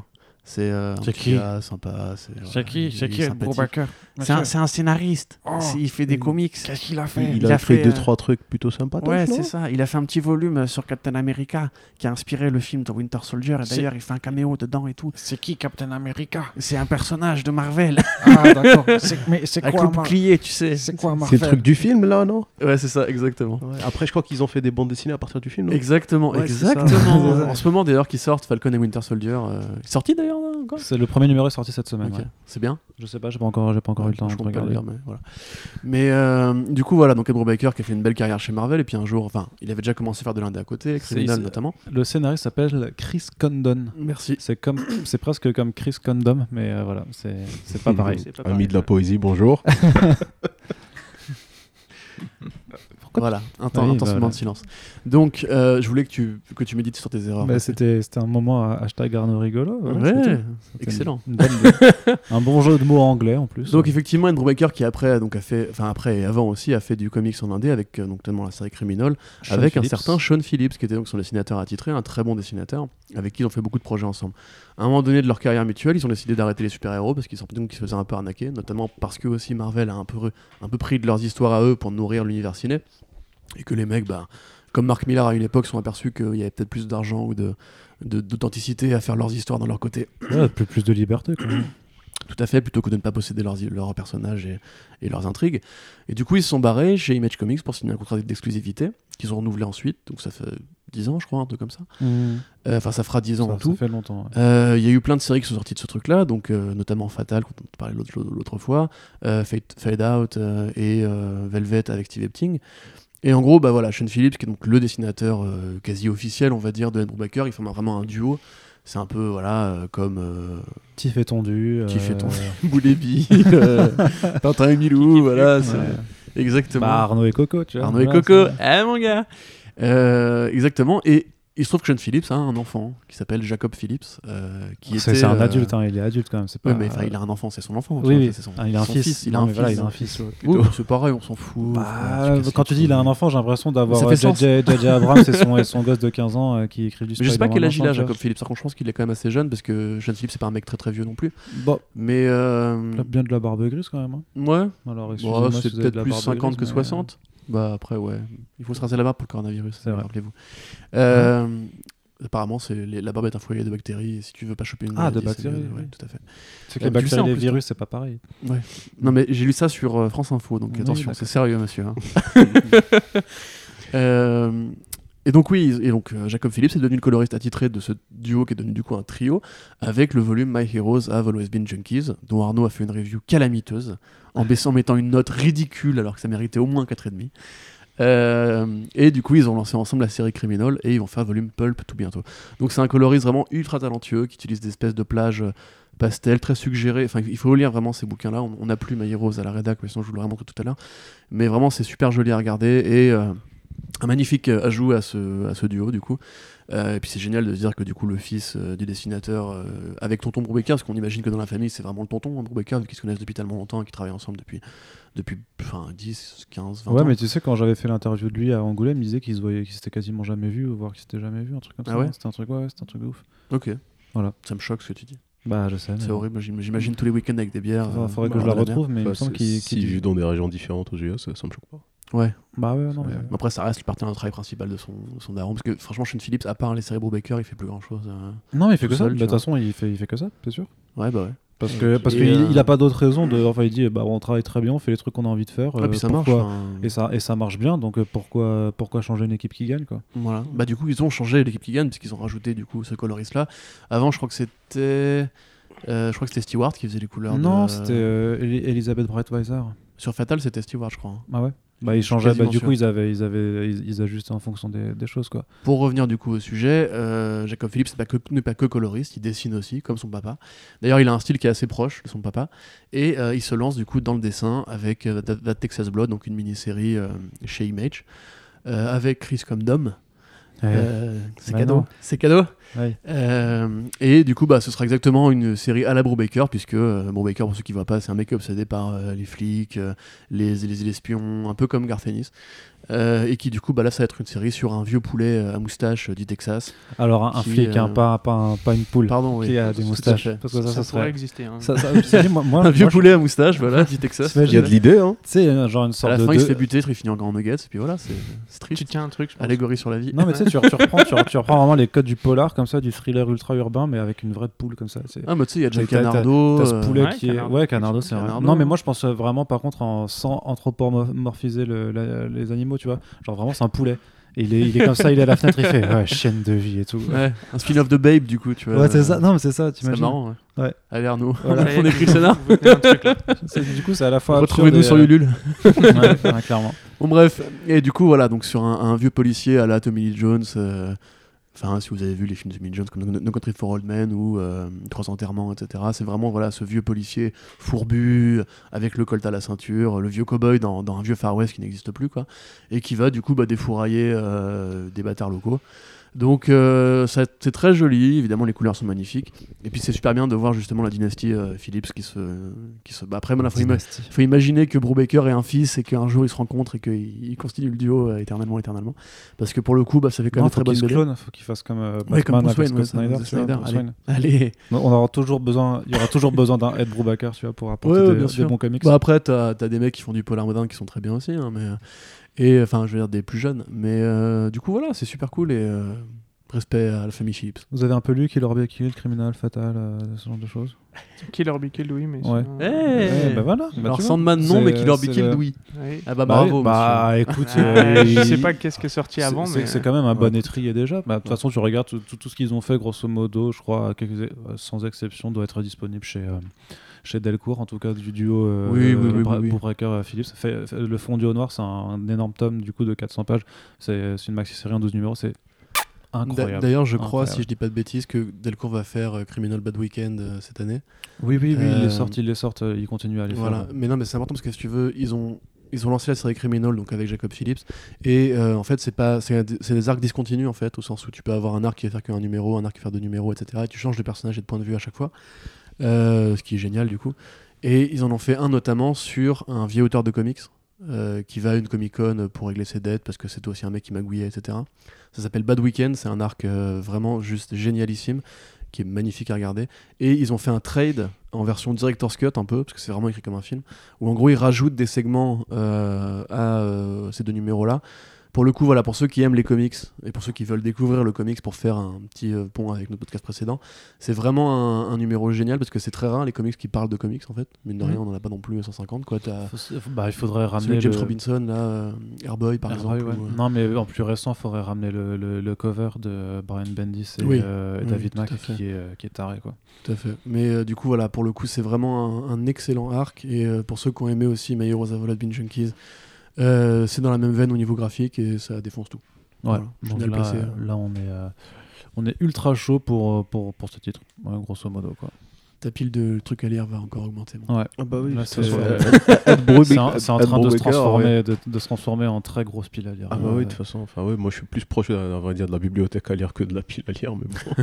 mais oui, Ed Brubaker, en fait, euh, enfin de ce que j'en connais, oui, c'est, euh, il est aussi dans la dans ma liste d'auteurs. En fait, j'aime bien lire aussi par euh, Par auteur? euh, par auteur, en fait. euh, je sais pas, enfin après en général c'est des valeurs sûres parce que quand tu te quand tu te perds des fois, où est-ce que tu vas lire, où est-ce que tu vas aller, etc. Donc c'est les, les auteurs, ça reste des fois. Il y en a qui sont des, des valeurs sûres. Euh, le polar, c'est un style que j'aimais beaucoup, que j'ai beaucoup lu en euh, beaucoup plus en roman, on va dire, euh, qu'en en- qu'en comics. Là, je me suis un peu éloigné de ces univers-là et que je suis un peu plus sur la- de la science-fiction, de la fantasy depuis euh, depuis quelques années. Et, Mhm. euh, et je compte bien m'y remettre avec euh, justement euh, Brubaker euh, côté euh, côté comics. Et Ouais. Fa- Fatal, c'est euh, du Lovecraft en, en polar. hein. Mhm. Donc ça, si tu peux faire le pont entre les deux, Ah très bah c'est brillant. Oui. On aime bien. Bah, bah, Voilà. voilà, voilà, parcours de lecture. Et on va. Investi dans Brubaker. et on va euh, terminer cette partie comics juste en faisant un petit peu un, un point sur quelques annonces d'Urban Comics euh, qui, je- qui, a, qui ont fait Avec du coup, quelques-unes, ouais. Ouais, ouais, qui, ont, qui ont déroulé là, donc Euh, tout le programme pour le, le mois de mai et de, et de juin. Ils sont encore en train de, de le faire pour le mois de juin. Euh, que dire a- tu penses qu'il y a des gens qui écoutent nos podcasts avec un petit bloc-notes et qui notent ce qu'ils vont acheter dans le mois Ouais, T'es obligé. hein. Euh, Vous- Il y a tellement de noms qui, qui tombent toutes les 5 secondes. Bah. Là, je vais falloir que je le réécoute pour me dire qu'est-ce qu'il faut que je lise. hein. Bah, en fait, si, si les, si les gens le font, c'est très bien, on en sera très heureux. Comme dit, euh, si, euh, si, on, si, le, si les podcasts amènent des gens à juste aller lire plus de choses, ben, ce sera quand même le, le, le- le but. Moi, ça- un début de moi, quoi. personnellement, ça m'arrive, ouais, de noter. comment ça, ça t'arrive? Tu le fais systématiquement Bah toi alors Ah bah moi, à chaque, à chaque podcast, je suis obligé de Sur, prendre des euh, notes. Et hier, j'ai noté euh, Miracle Man, quelque chose comme Oh ça là là. que j'avais pas lu. Miracle Man ou Mister Miracle.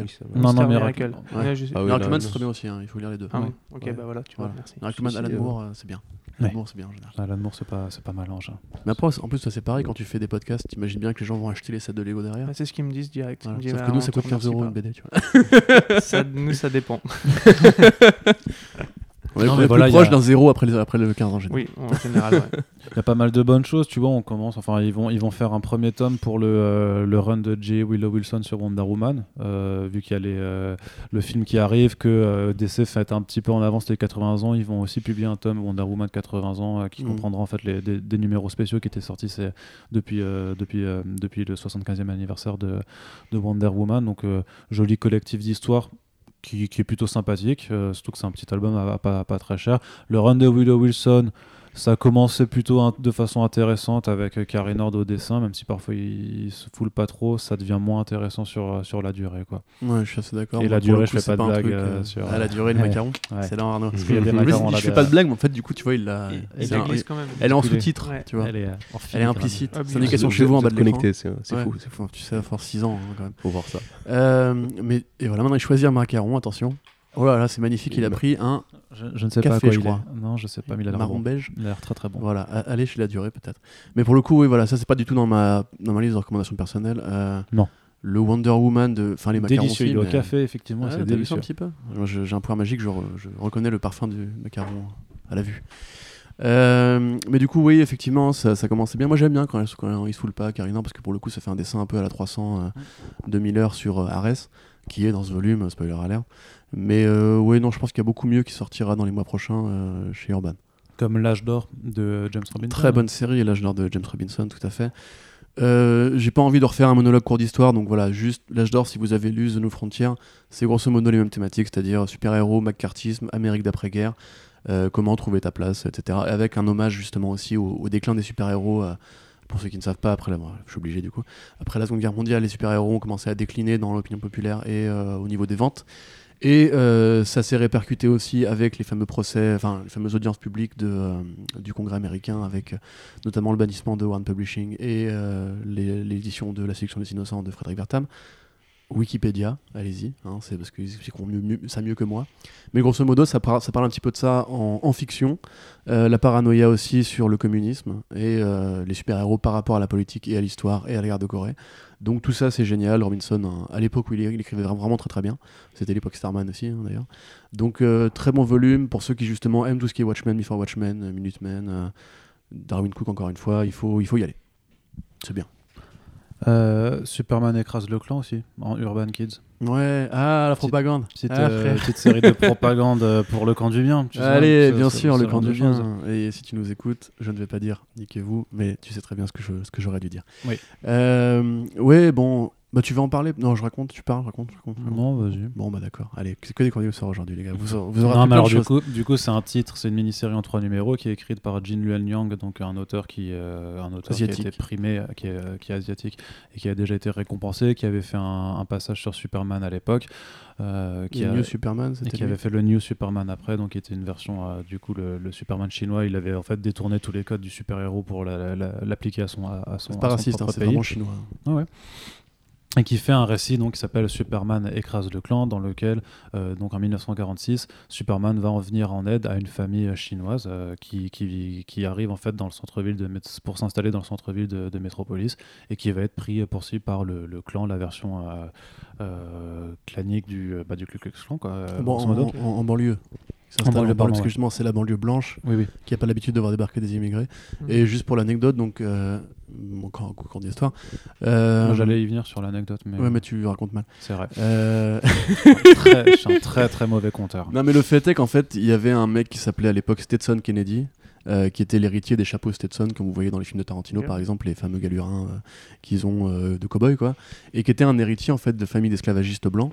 Euh, qui quand il était jeune avait assisté au- à une scène du pas de clan je crois mais de, de vrais radicaux blancs d'extrême droite qui avaient violé euh, la, euh, la nonne de la fin la nonne comment on dit en, en français la, la nurse de la famille euh, L'infirmière. non, La la, bonne. nurse, nurse la bonne, La ça, bonne, pourquoi La la, nounou. la bonne, tout à fait, euh, de la famille. Du coup, ça l'avait traumatisé. Après, il est devenu lui euh, ethnologue et il a euh, notamment fait beaucoup de recherches sur le folklore américain. Et un jour, en fait, il s'est- donné une mission. Au moment où le clan, le Klux Klan a commencé à revenir en force, il s'est dit, euh, il faut que je les infiltre. Pour, voir s'ils sont vraiment dangereux. Donc il a infiltré le Klux Klan. Le fait d'avoir des, grands-parents euh, racistes a beaucoup aidé. Et il, a, on en a appris beaucoup sur l'organisation de ce truc-là, qu'est-ce qu'ils faisaient vraiment, comment ça marchait vraiment à l'intérieur, quels étaient leurs points de rendez-vous, leurs points de ralliement, leurs codes secrets, etc.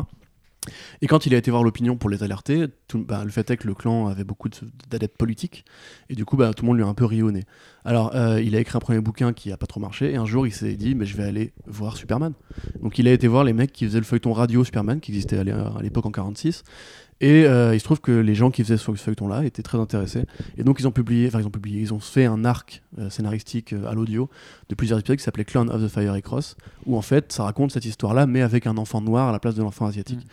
Et euh, ça a vraiment aidé à, à démolir l'image du clan dans l'opinion publique parce que ça avait beaucoup, ça avait des millions d'auditeurs à l'époque. Ça parlait vraiment des, rites secrets qui se faisaient entre eux. Et en fait, on s'est aperçu que c'était un peu ridicule parce que les mecs avaient pas vraiment de, grands plans de domination de l'Amérique. En gros, c'est une secte où euh, tu devais payer cher pour avoir une toge et le droit de participer à ton truc. Et ça enrichissait des, euh, vieux propriétaires euh, d'extrême droite dans le sud des États-Unis. Le clan d'ailleurs avait menacé de, boycotter les sponsors de l'émission de radio pour les faire interdire, tu vois, comme, quoi ça n'a rien, à- rien à changer. hein. Et c'est rentré dans la légende de Superman. Il, il voulait faire un film d'ailleurs par rapport à ça avec Adi Shankar, je crois. Et donc effectivement, pour l'hommage à cette période-là, ils ont fait une mini-série qui euh, modernise un peu le propos parce que c'est vrai qu'aujourd'hui, après Obama, même s'il y a encore énormément de racistes aux États-Unis, hein, le fait est qu'on est après Obama, mais on est aussi en, air en plein air Trump. Euh, et Jin Lang, du coup, qui a effectivement fait beaucoup pour l'intégration du propos asiatique dans DC Comics, a modernisé ça en parlant justement d'une jeune fille euh, asiatique, enfin d'origine chinoise. Et il y a quand même un propos sur les Noirs, puisqu'on voit aussi que par exemple, quand les Noirs veulent aider les Asiatiques qui ont une croix en feu plantée devant chez eux, comme faisait le clan à l'époque, euh, justement, la famille d'Asiatiques ne veut pas de leur aide parce qu'elle veut pas se faire mal voir par leurs euh, voisins blancs. Donc c'est vraiment assez intéressant, c'est très bien écrit, c'est vraiment une histoire pour enfants. Et euh, pour ceux qui seraient en mode genre, ah, mais encore une fois, les blancs sont les méchants, en ça se passe en 1946. Euh, ça parle du racisme qui est un vrai truc qui Oui, existe et- vraiment. mais, mais même sans ça, même si ça se passe en 1946, euh, j'ai fait une recherche juste euh, racisme euh, Asia, USA euh, sur Google. Il y a euh, 46 pages de résultats avec des, des Asiatiques qui se font agresser à cause de- du coronavirus. Donc euh, le, le- Oui, le- le bien racisme anti-asiatique, euh, c'est pas un France, problème hein, qui est resté. euh. Oui, et même en France, mais je veux dire, c'est pas un problème qui est resté en fait coincé en 1946. Donc à un moment, euh, et, et pareil pour, pour cette personne effectivement qui disait euh, ouais. Euh, honteux de faire de la démagogie, d'utiliser les super-héros euh, pour faire valoir ses opinions de camp du bien.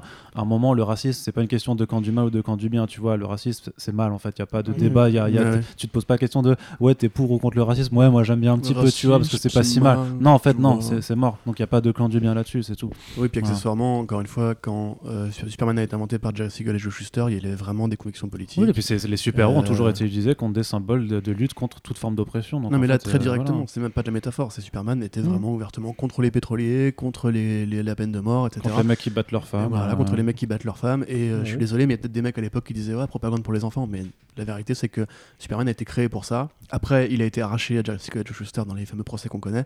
Euh, cette histoire-là, c'est le meilleur hommage que tu peux rendre à Superman aujourd'hui.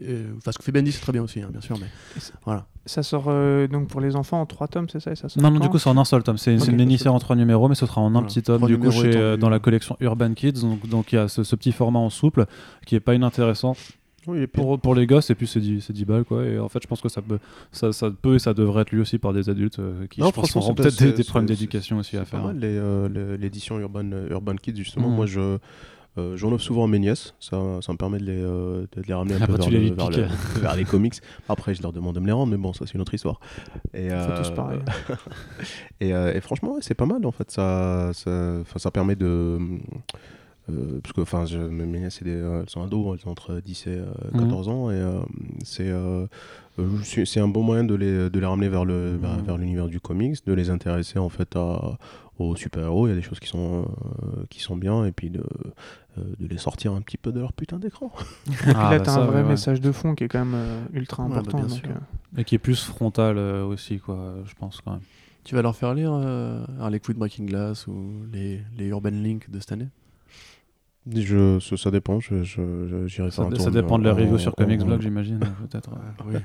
Ça- Non, ça va, enfin, j'irai faire un tour en librairie euh, avant d'aller les voir, et puis. euh, les ouais. Allez Voilà, écoute, Sinon, ouais, euh, on aura aussi du coup les titres Walmart euh, de Batman et Superman. Donc euh, quand euh, Bendis fait du Batman et quand Tom King se, se prend à Superman. Donc ça c'est aussi une bonne nouvelle d'avoir ces titres qui étaient restés exclusifs à Walmart à leur début, puis qui finalement avaient été reproposés dans les comic shops en single issues. Donc là on va enfin avoir une, une VF qui arrive.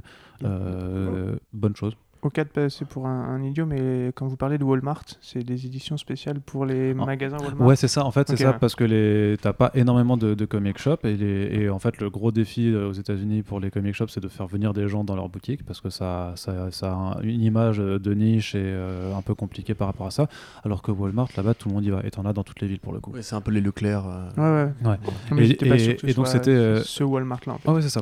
Et en fait, c'était vraiment l'idée, euh, l'idée de, pour le coup de Dan Didio et, et, et Jim Lee, ça a été de comment est-ce qu'on fait pour, euh, pour faire, euh, pour en fait, pour, euh, pour que les gens lisent des comics. Ben, en fait, plutôt que d'essayer de les attirer euh, sans réussir dans des comic shops, en fait, tu fais la démarche inverse. Tu vas leur proposer des comics là où ils vont toujours Mhm. et où tu t'attends pas forcément à y trouver. Donc, ils avaient édité en fait des, euh, des 100 page euh, Giants, des, des numéros Giant qu'ils appellent ça.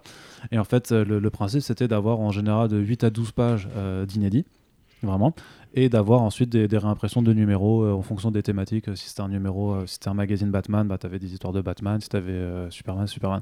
Et donc, pour les premiers lancements, ils avaient fait du coup un gros coup, puisqu'ils avaient, ils avaient pris Tom King, qui était leur auteur superstar sur Batman, pour faire une histoire de Superman, et Bendis, qui était l'auteur du titre Superman, pour faire une histoire sur Batman. Et forcément, bah, la, la corollaire, c'était que euh, les mecs qui allaient dans les comic shops se sentaient un petit peu floués parce que bah, ils pouvaient pas y, y avoir accès non plus. Ouais, Et sachant, donc, pour contenter tout le monde, bah, au final, ils l'ont. Oui. sachant que du coup Urban met euh, tout Bendis, euh, enfin tout le Batman de Bendis dans un seul tome, puisque Bendis a fait très peu de Batman, mais il en a fait quand même un tout petit peu avant. Oui, Et, il y avait une toute voilà. une première histoire avec Michael Lark, non C'est ça Euh, C'était pas. Non, pas Michael Jimmy Non, pas Michael euh, et Amanda Connor Il y avait Amanda Connor et Jimmy Palmiotti ont fait un Wonder Woman. Mais avant, je crois, de reprendre Wonder Woman, ils avaient pas fait euh, Batman et. Si, euh, oui, oui, un- ils avaient fait. Superman, Jimmy. Palmiotti, effectivement, avait fait des. Ils avaient fait une courte histoire sur les deux premiers numéros, en fait. À chaque Avant, fois, ils avaient. avant, que. et Voilà. King, euh, il me semble Oui, que c'est eux qui avaient démarré la, Oui, oui, c'est vrai. la ligne. C'est eux qui avaient démarré. C'est Et- eux qui avaient démarré. Mais Non. c'est pas sur leur nom que la promotion avait été faite. Oui, Et non, du coup les histoires c'est euh, c'est Batman, euh, euh, putain merde. Et Nick Ni- Derrington. Comment Et Nick Derrington sur les dessins. Oui, non, je vais- de la, de la mini-série avec Bendis, oui, bien sûr, mais je veux dire, c'était Michael Gaydos sur euh, Citizen Wayne, Oui, qui avait été édité Oui, dans Michael Gotham. Universe, je sais plus quoi, Enfin, une série anthologique sur Batman, euh, du coup, voilà, une petite histoire en 9 pages, euh, inspirée par Citizen Kane. Et, ça avait, été, ça avait euh, été réimprimé, cette histoire avait été réimprimée. Bah, peut-être pour, Oui. ce, pour ce numéro, ce que je pas impossible. Non, pour le. je on a crois- fait une news dessus, quoi. Oui, oui, parce qu'il l'avait reproposé pour un, numé- genre un numéro anniversaire Mm. l'année dernière, un Mm. truc comme Et ça. euh, pour l'arrivée euh, pour l'arrivée de Bendis à chez DC, je crois qu'ils avaient reproposé sa première histoire en fait. euh, Et le segment l'époque. Détective Comics 1000 de Bendis aussi avec euh, Ouais. Malif. Voilà. voilà. Donc euh, pour ceux qui veulent voir ce que donne Bendis sur Batman, sachant que c'est pas non plus le plus grand des Bendis, hein, parce que euh, Bendis il est jamais aussi bon que sur le long terme. Euh, donc euh, voilà, bien pour les fans de ce monsieur qui a euh, beaucoup de ouais, cheveux. plus- plus- plus- plus- plutôt chouette et comme dit, euh, ben, une occasion de découvrir des titres dont on n'était pas sûr qu'ils arriveraient Ouais. en. J'ai pas lu moi le King Superman donc. Non, non, mais moi j'attendais justement d'avoir une version. Parce que pas, ça reste à côté, tu vois, t'as pas besoin d'être au fait pour, pour pouvoir suivre la chose. Et bon, c'est chez Marvel la chose. Eh, pas mal, pas mal. C'est un mal. hommage que je te rends. Euh, J'avoue que c'était pas mal. Euh, Qu'est-ce que je veux dire sinon Le titre Freedom Fighters qui arrive aussi de euh, Robert Venditti et euh, Eddie Barrows. Alors toi t'aimes pas, mais euh, c'est pas dégueulasse. C'est pas que j'aime pas, c'est que je m'en fous complètement. C'est tu t'en fous complètement. Ok. Bon bah désolé, euh, dé- désolé, désolé Urban, euh, Corentin s'en fout complètement. Mais Allez-y, allez-y. Non mais Bah, c'est, euh, il- ça- ça- Il oui. présente ça comme étant euh, Multiversity présente, rien que pour ça. ça ouais, mais ça, monde, bah, ça c'est un Ça bon coup de marketing, on va dire, puisque effectivement ça se passe sur Terre X, donc qui est la Terre euh, sur, sur laquelle le régime nazi a gagné. Mhm. et, et où, du coup Overman est à la solde donc du, du troisième Reich Et euh, justement, se forme une alliance de super-héros euh, réunis par la bannière de Uncle Sam, de, de l'oncle Sam. Sauf qu'au début, bah, justement, Oncle Sam a disparu et donc les derniers combattants, de, les derniers Freedom Fighters sont à bien mal en point. Surtout que le régime a quand même un, un Plastic Man, euh, donc Plastic Man écrit avec deux S pour SS, quoi. Euh, oui. Voilà, qui, bah, qui est complètement, complètement fou, vraiment Le- ultra dangereux. Et donc s'organise la résistance avec quand même moult trahisons, morts et tout ça. Franchement, c'est. Le truc, c'est Venditti a quelque chose avec la guerre parce que son, euh, sa- Ouais, sa Six famille a fait. euh. alors, je sais plus c'est son, son grand-père. hein, C'est son. Non, c'était un tonton, je crois. ou un tonton ouais, qui avait fait le débarquement et justement il avait raconté ça dans, dans Six Days qui est d'ailleurs aussi sorti chez, chez Urban Ouais, c'est- donc ça se là- lit pour le coup, ça. Ah et, et du coup il reprend ces thématiques euh, justement en les appliquant à, à cette version euh, parallèle de l'univers d'ici Mais je, suis- je suis désolé, oui. je veux pas.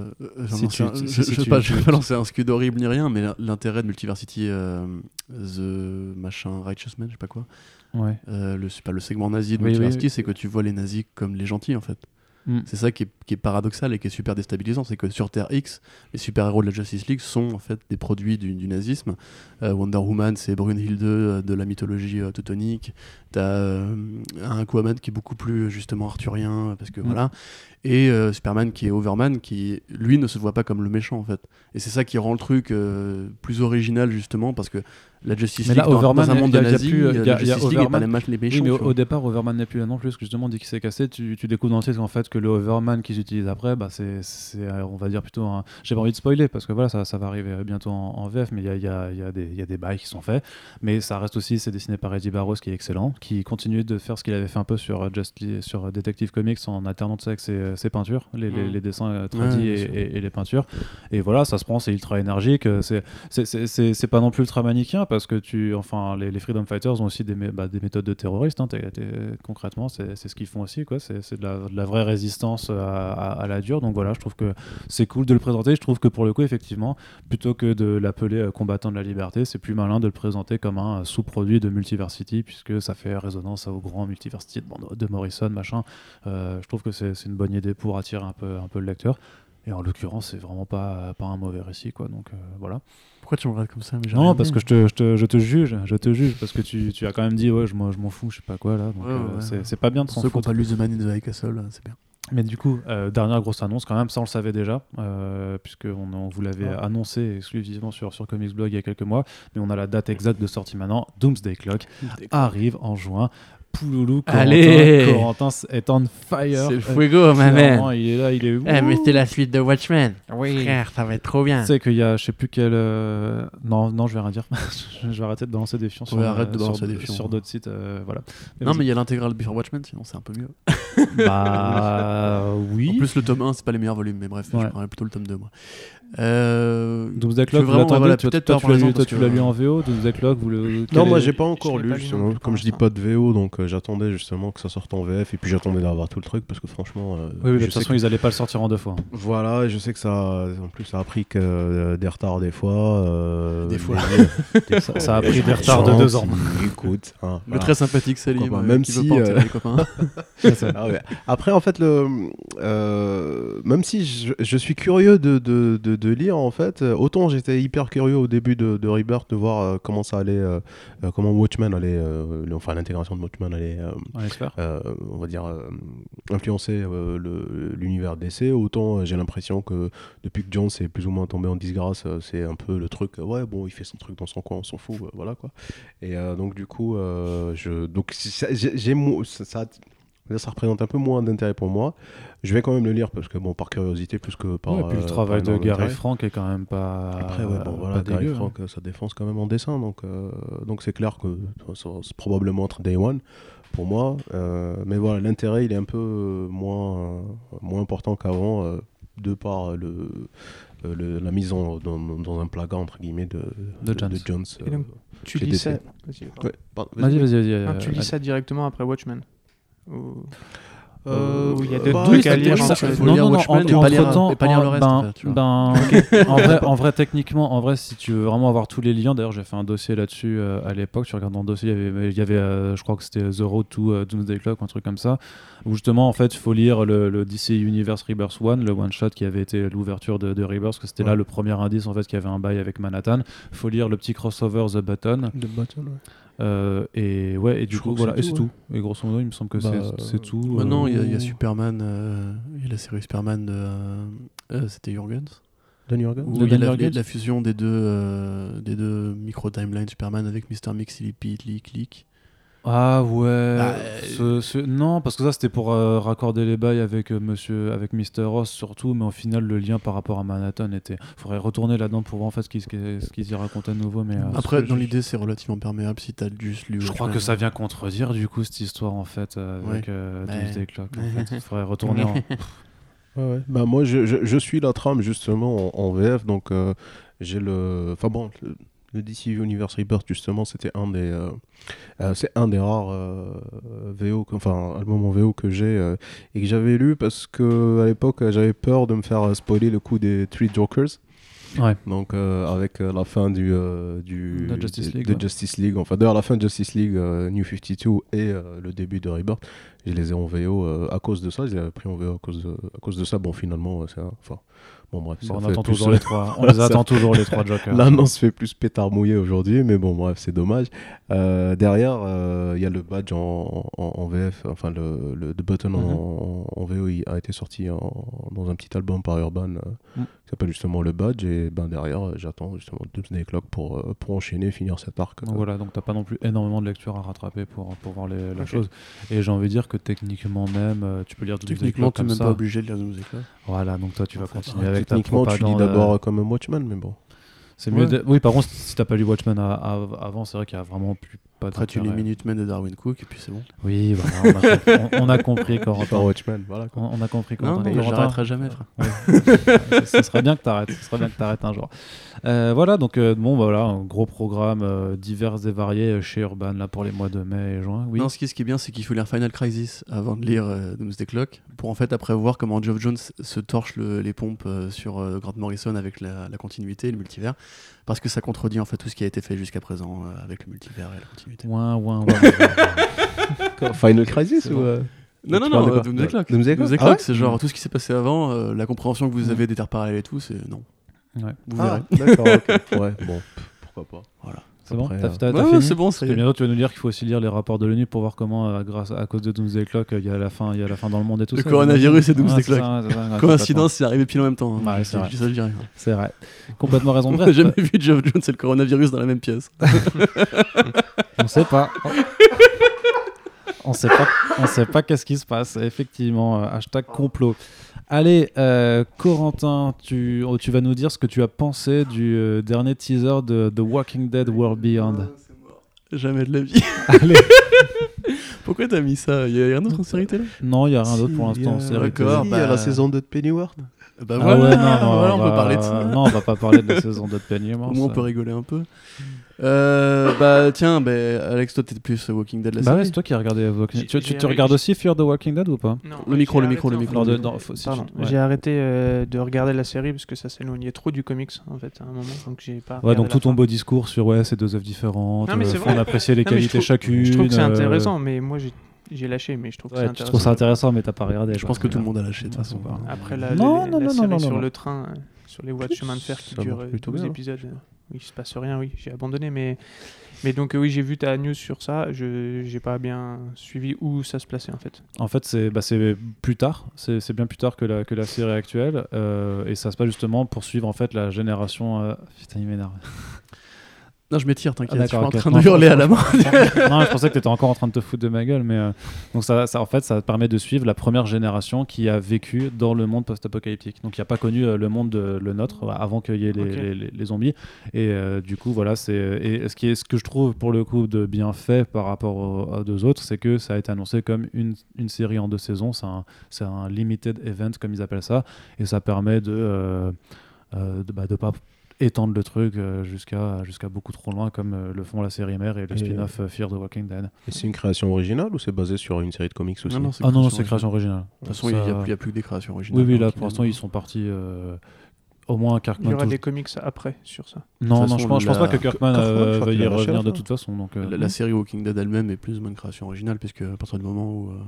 euh, Déjà à euh, partir du, du, euh, du gouverneur, ils étaient. Ils Non, mais déjà à partir de s'éloigner. l'épisode 6. Hein. Hmm c'est, euh, à la, à la fin début, donc, ouais. les tomes 1, euh, Shane se fait Hagar. Oui, par- c'est vrai, c'est vrai que petit. et- Ouais, ouais. Donc déjà tout ce qui est euh, John, John qui, qui se frotte le crâne, c'est pas canon, tu vois. Pour Ouais. commencer. Mais et puis Fear the Walking Dead, pareil. euh, et tout ce qui est quasiment contemporain, euh, non. Mais euh, après euh, la série là, donc pour du coup, t'as pas regardé les trailers? Non. Bah voilà, grosso modo, c'est la série euh, CW de Walking Dead, quoi. Mm. C'est-à-dire que tu vas avoir des ados. Euh, notamment un qui a, une, tenue beaucoup trop élaborée pour ce monde de, de- où en général tout le monde est en breloque euh, avec des trucs qui ont Non, qui, dans le pur qui, qui puent depuis ils six ont, jours et su, tout. ils- ils ont su se préparer maintenant, tu vois. Ouais, non, mais enfin, faut arrêter. Pourquoi dès que c'est une série pour ados, euh, les mecs sont peut-être plus sapés ou plus maquillés que n'importe qui d'autre dans la série, c'est ridicule. Et euh, du coup, voilà, c'est le côté genre, c'est un petit groupe d'ados, euh, ils partent en mission ensemble, euh, Ouais, assez, quête d'identité, tu te places dans le groupe et tout, euh, etc. c'est assez actuel en fait. Ils vont coller à un nombre de séries qui sortent de ce style. Ouais, bah ouais, bah, c'est le côté young adult de Walking Dead, quoi. Moi, je trouve ça un peu bizarre. Enfin, je sais pas, c'est. Je, com- je comprends qu'on veuille étendre les Moi, franchises. je te dis que euh, j'aimerais bien, franchement, j'aimerais bien une sitcom, The Walking Dead. Ouais, bah ouais. un Ouais, truc ouais, vraiment pareil, qui, se, pareil, bien qui se prenne pas au sérieux, tu vois, en genre vraiment. euh, Non, mais vraiment une site, enfin, tu sais, genre un Friends, un Friends mais euh. avec des zombies, tu vois, euh, je sais pas. ça, ça pourrait être marrant. Friends avec des vraiment. zombies, mais ça existe, je crois, en plus. Il y a une série sur, sur, sci- sur sci-fi comme ça. C'est possible, mais c'est sur, sur Sci-Fi. Ouais. Et ça a pas la marque The Walking Dead, mais franchement, The Walking Dead de sitcom, je sais pas, ça pourrait trop marcher en plus. Mais du coup, voilà, c'est euh, l'équivalent de Smallville euh, pour euh, Walking Dead, quoi. Si vous aimez Smallville, go. Plutôt Riverdale, non Tu faisais comme comparaison Bah, parce que c'est plus connu, Riverdale, mais enfin, en fait, Riverdale, c'est beaucoup plus, c'est beaucoup plus recherché dans n'importe quoi. Là, ça a l'air, ça a l'air juste soft, tu vois. Ouais. Tu vas avoir des ados, il y aura des zombies. Ah, pour ceux qui kiffent l'univers, euh, pourquoi pas. Et puis peut-être que ça peut donner euh, envie à- aux ados de aller lire les comics derrière. Ah, ça, non, je pense pas. Ouais. Non. Bah, ça, C'est pas les mêmes persos, ça n'a rien à voir. Ils vont pas, ils vont pas, ils vont pas forcément faire le lien. quoi. Walking Dead, pour le coup, ça se vend déjà super bien, y compris aux ados. hein. Euh, mais enfin, moi, je trouve que ça sent un peu le sapin quand même, quoi. C'est AMC qui, encore une fois, tire sur la corde. de Ah non, bah oui, mais euh, clairement. Bah, de toute façon, c'est là, c'est à partir de maintenant, euh, il y a euh, 42 dimanches de l'année Voilà. euh, sur 52 où il y aura du Walking Dead sur sur les AMC, séries, quoi. Fear, euh, Mhm. Beyond, les films, les micro-séries aussi. Bah, euh, bah, c'est une licence qui marche bien, ils capitalisent dessus, c'est tout. Ouais, mais C'est, elle marche de euh, moins en moins bien quand même. Les audiences de la série mère sont, ah. sont à des lieux de ce que c'était quand c'était vraiment Ouais, le ouais, feu. hein. ça mais s'écroule, c'est- hein. Mais c'est- c'est- c'est- si c'est suffisant pour eux, ils continuent. Enfin, Ça, ça, a l'air- ça a l'air de l'être en tout cas, parce qu'ils C'est continuent. Bon, Salim, c'est c'est pas- euh, c'est Salim. Ouais, c'est pas question de. Enfin bon, bon, je, je, je- je- je ne ferai pas de commentaires sur la qualité euh, supposée de la série euh, ou même des séries originales, hein, je regarde pas, mais euh, de manière globale, d'un point de vue business pur, euh, ils ont un truc qui fonctionne, euh, Regarde, il ils continuent. hein. il sort le Allez. chèque, il fait moi ça me va. J'achète j'achète. C'est enfin c'est Re-bienvenue comme- sur BFM comme- Business. c'est comme comme tout en fait sur euh, euh, t'as une licence qui marche euh, Mais c'est pas que de la licence, c'est de l'art, c'est de la BD, je sais pas. Enfin, à un moment, faut arrêter. bon, euh, Ouais, mais je, là, je enfin, ferai un commentaire en off là-dessus Le pire, c'est qu'en plus, enfin, tu le vois à 10 km que c'est leur déclinaison Young Adult pour conquérir un nouveau public d'ados, voilà, justement, mais est-ce que ça va marcher? Je sais pas. Moi, j'ai l'impression qu'il y a déjà quand même beaucoup de trucs pour les ados euh, à la télé. Euh, en plus, Oui, t'as bah, pas, il y a- y a- il y a t'as- t'as beaucoup pas de le trucs. gimmick de faire le euh, triangle amoureux scolaire et compagnie, Il y, a- il y a beaucoup de trucs euh, tout court, pas que pour les ados, pour tout hein, maintenant. Après, T'as une surproduction de, de, Mm. de- de- de séries, de, de, C'est vrai. et de création de manière générale. Maintenant, oui, en plus, si ça n'existe pas pour les young adultes, bah ouais, tiens, ça fait euh, licence young adulte, c'est déjà c'est euh, en général quelque chose qui peut fonctionner, on va dire. hein, donc, euh, on n'est pas obligé de regarder. Ah non, bah non, ça c'est sûr que euh, bah, encore heureux. hein. T'imagines si on était obligé de regarder la mort. Comme ça, là. C'est un mec qui vient chez toi avec un flingue. Tu regardes Walking Dead Beyond Cette semaine dans Non, Walking Dead. Dès, dès que tu sors dans la rue, il a comme ça un petit DVD de Walking Dead. Eh, mais laissez-moi, monsieur. Bon, allez, assez parlé de Walking Dead World Beyond. Tu, tu parles la bouche pleine, là, c'est dégueu. Ouais, je sais, j'avoue, c'est un peu. euh, pas- Mais oui, mais je pensais que vous alliez encore un petit peu discuter pendant 30 secondes, le temps que je puisse finir ce D'accord. délicieux macaron, décidément. Euh, Snake Eyes a fini son tournage, euh, mais est-ce que Eh. Snake Eyes, à part Corentin, qu'est-ce que quelqu'un s'en a quelque chose à foutre Je sais pas ce que c'est. ah, c'est une sorte de ninja de l'univers G.I. Joe, non C'est ça? C'est ça, ouais. voilà. Mmh. Inconnu au bataillon. Snake, T'as pas vu les films G.I. Joe? J'ai vu un, je crois, qui se passe à Paris. Il n'y a pas des sets Lego de G.I. Joe que t'aurais pu voir. Non, il n'y a pas, justement. C'est un truc tellement je crois pas qu'il y ait Pas de set Lego de G.I. Joe Mais, mais Non, qui veut pas, Mais non. non, mais il y a des figurines, j'ai- enfin, il y a des. aussi, Enfin, de base, c'est G.I. Joe, des c'est jouets. des jouets C'est des euh, jouets, spécifiques, c'est donc j'imagine que. Il y a en assez de termes jouets, il y a assez de jouets pour que tu aies euh, besoin de pourrir des, des, des Lego avec cette licence de merde. Oui, mais je suis Pardon. pas, je suis pas favorable à la licence G.I. Joe. Hein. C'est moi les films, euh, je les ai vomis le 1 et le 2. Ah non, mais c'était terrible, là, les de 2009 et 2013, là, mais Ouais. quel enfer. Pourtant, quel casting Channing Tatum. euh, Dwayne Johnson aussi, non? Euh, c'est dans le 2, Dwayne Johnson. Mais dans le 1, t'avais aussi euh, Joseph Gordon-Levitt. Et oui, oui, oui, oui, m'en monsieur. souviens pas de mais lui, ouais, par contre. que ça, c'est- Randall Park dans le rôle de Snake Eyes. Enfin, Ray Park. Ray Park dans le rôle de Snake Eyes, le Ray cascadeur Park. génial. Ouais, ouais, ouais. Et, euh, et aide-moi, euh, Non. le mec qui joue Georges de la Jungle, euh, qui joue Patrol. Fraser? Voilà, Brendan Fraser qui était l'entraîneur euh, des, des Jaws. Euh, et c'était une belle merde. Mais, Et alors et pourquoi dans le 2, Bruce Willis et Dwayne Johnson. Et euh, Mais du coup, vu que c'était la- clairement des, des films de merde, pourquoi on devrait s'intéresser à ce reboot? Mais parce que c'est pareil, il y a un très beau casting. Et, on sait tous qu'un très beau casting fait un très bon film. En Non, général, non, non, donc, pas du voilà. tout. Mais en fait, moi, ça me fait marrer parce que tu sais, t'as les mecs qui, euh, qui font leurs films de super-héros. euh, et en fait, au moment où le truc se modernise, au point que t'as des, t'as des Jokers et t'as des euh, Deadpool 2 et compagnie, où en fait, tu vois que l'offre sera se, enfin, commence vraiment à se diversifier. Euh, t'as Paramount qui revient et qui te sort vraiment le nanar de l'enfer, tu vois. Ils ont été prendre Robert Jvenke, donc le mec qui a fait Red, le mec qui a fait RIPD, le mec qui a fait les deux films divergentes. Vraiment, le mec qui a un CV long comme le bras de trucs pas bien, tu vois. Un. Et tu sais déjà que ça va pas être bien. Mais quand même, ils mettent la thune. Tu vois, ils vont prendre Henry Golding, donc le mec de Crazy Rich Asians, qui a joué dans The Gentleman de Guy Ritchie, où il joue euh, un asiatique qui, qui est victime de racisme asiatique. Enfin, tout le long du film, il y a que des vannes racistes, c'est horrible. Et euh, ils prennent Iko Uwais, donc quand même le- la star des The Red, euh, la, la muse de ce bon Gareth. Euh, et de Merento aussi d'ailleurs, le premier des The Red en fait, en un Mm, sens. mm, mm. Euh, ils prennent euh, Andrew Koji, qui est euh, le héros de la série euh, Warrior. C'est ça, c'est Warrior? Mm. La série du mec qui fait Banshee, euh, basée sur un strip de Bruce Lee et sur la guerre des, des Tongs. Euh, La guerre des Tongs, c'est- ouais, très drôle, très drôle. C'est- Et super marrant. hein. Bref. Ils ont, ils ont donc, des sandales et. euh, Donc ils prennent quand même une paire de bons gars euh, pour faire du bon film de kung fu parce que du coup bah effectivement Snake Eyes c'est le ninja euh, de l'univers G.I. Joe. Alors au départ faut savoir que c'est un personnage qui a été inventé parce qu'ils avaient plus trop de budget pour faire les, les visages et en fait lui il coûtait pas grand chose parce qu'il avait juste un masque noir et donc c'était économique. Facile quand même. et, et ça a créé une légende parce que vu qu'on voyait jamais son visage les mecs étaient en mode genre Ah, qu'est-ce que c'est c'est quoi son origin story et tout. Et vu que c'était les années 80 que c'était la mode d'American Ninja et compagnie bah ils lui ont mis un katana et ça, ça a fait Voilà, choc à pic. Et donc, t'attends le film avec impatience. De ouf, de ouf. Je, je veux ma, ma grosse série Z de l'année parce que la différence, tu sais, c'est comme j'en ai rien à foutre de G.I. Joe. euh, contrairement à Venom que j'aime bien, hein, mine de rien, et Morbius que j'aime pas forcément, mais j'aime bien Spider-Man. euh, je sais que j'ai pas beaucoup marré au niveau série Z cette année. Tu seras pas déçu donc. Ouais, du tout. Non, alors tu vois, Bloodshot c'est pareil. Genre, je sais qu'on aurait pu faire un bon film avec. Alors moi. Joe, je peux pas faire un bon film avec en fait. Tu sais déjà ouais, d'avance. donc, euh, Exactement. Alors je veux voir si quelle seconde équipe c'est, si c'est l'équipe des, des Led Telski de 87-Eleven pour faire les, cas- les cascades, parce qu'apparemment c'est à Vancouver, donc c'est peut-être plus leur, leur terrain de jeu. Ça peut être de la bonne baston, un scénario pourri. Et honnêtement, je suis un moment de ma vie, tu vois, où j'aime les pizzas, la bière et les films de merde. euh, Et bah je sens que je vais bien me marrer. Bah ouais, tu une vois. bonne surprise, tu sais pas. Ouais, et puis encore une fois, euh, le cast est taré. euh, Ça, ouais, ça s'appelle- le nivellement par le bas. et, Akura euh, Abe voilà. aussi. euh, Faut être tolérant, tu vois. c'est Chacun a son petit truc un peu pourri qu'on aime bien. voilà. Exactement. Il y en a, c'est les Lego. Et Oh là Moi, là. je te défends et hop, tu Ah, m'attaques excuse-moi, direct. pardon, Oh, je l'aurais pour ok. la- je l'aurais Ok. pas osé En fait, ça. c'était pour imaginer ma copine qui va écouter ce podcast euh, et qui va faire une tête comme ça, genre. Voilà, c'est pas radiophonique, mais. vous- Non, pas du tout. Pour le coup. Euh, salut. Et euh, du coup, voilà, non, mais honnêtement, tu vois, dans, dans l'année, je pense qu'on aura quand même plus des films qui vont nous énerver au niveau adaptation que des, Ouais. vrais, des vraies merdes où on, Mm. on se dit, on sait pourquoi on y va, on sait que ça va être pourri, mais on sait Ouais, qu'on va rigoler. Parce que pour le coup, moi, j'ai pas prévu de me marrer devant Bloodshot. Donc, bah voilà, je suis content. D'accord, d'accord, d'accord. Euh, on continue avec Bob qui remplace Bob chez Disney. Ah là là, putain, t'es trop fort. hein. C'est un Euh. duo, c'est une valse de Bob. Euh, alors on attend encore le- les, les déclarations de Bob le bricoleur et de Bob l'éponge, mais euh, en attendant, oublier c'est- Bob le Jedi. C'est qui? Important. Bob le Jedi. Bob le Jedi.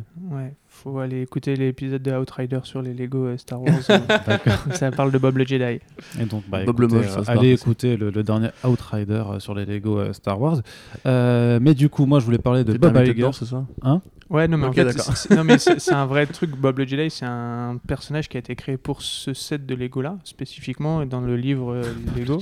Et donc, on te parle de Bob le Jedi qui n'existe pas dans l'univers Star Wars, mais qui, a- qui s'appelle Bob le Jedi sur le set Lego en question. Et donc, ça fait beaucoup marrer toute la communauté euh, Bah, Lego et. Star Wars. Et après, on se fout de la gueule de Snake Eyes. Voilà. Moi, je dirais, hein, mais tu vois, c'est c'est Et il y a rigolo. des Lego Snake Eyes ou pas? Non. Mais non, on dit. Non, t'a- dit avant que c'était. Mais si, en euh, plus, je suis sûr que ça existe. Je vais, vous trouver ça. Non, Non, non, par- parle-nous plutôt de, de Bob, euh, qui- du, du Bob qui a remplacé Bob Iger, justement, qui. euh, mais on qui sait pas n'est- grand chose. Enfin, je suis pas non plus un journaliste euh, business, donc je, sais pas trop ce qu'il a fait. euh, Qu'est-ce Ah, qu'il a fait pour avant. la partie business, euh, c'est Salim qui, qui, va- qui va s'y coller. Non, mais Tu- voilà. Donc, y aller, euh, Parle-nous de Bob bah, Chapek, euh, dirigeant. Mais c'est marrant parce que justement, ça fait très, euh, ça fait très succession euh, la série télé de HBO. G.I. Joe, Lego, il y en a, voilà, boum.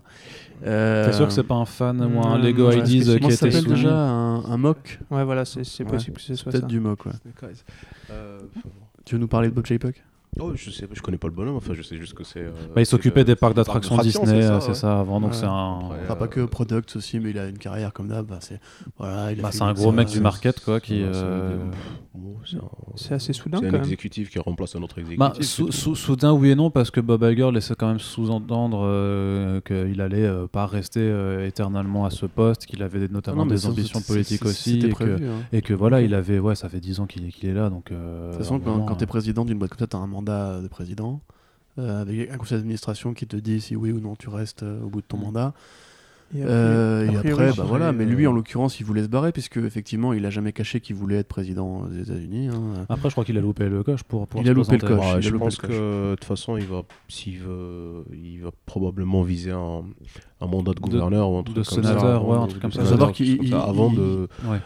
parce que bon, enfin, je sais pas si c'est une personnalité euh, très publique aux États-Unis. euh, Enfin, Si, quand même. Iger, le- ouais, le- plus, que, de- Per- de plus que. Perlmutter, par exemple, tu vois, qui est le, le patron de. de Mais il devient de plus en plus dans la lumière, lui. hein. Donc, euh, donc à mon avis, enfin bon, une élection présidentielle, de toute façon, ça se prépare. Donc euh, je, je pense pas qu'il qu'il ait la moindre chance de toute façon euh, cette année. Parce que, Ah non, enfin, mais vu là, les Non, non, de toute façon, il a, déjà, il a, il, il a mais, loupé le euh, coche. Mais à euh, mon par contre, avis, c'est vrai que un se prépare euh, Voilà. plus pour, pour, pour, dans, dans, dans 4 ans, je crois. Les Ouais, US, pour c'est- 2024, ouais. C'est sachant ans, que ouais. il est plus du côté de Joe Biden de la force, mais il a été adhérent du Parti démocrate pendant de, de nombreuses années. Alors je crois qu'il y est plus aujourd'hui, mais il avait dit récemment dans Variety que euh, quand il voit l'état de la politique actuelle, en parlant justement de Trump, que oui, il se dit euh, ça, ça, me- ça, ça, taquine, tu vois, il faut, il faut y Mhm. aller quoi.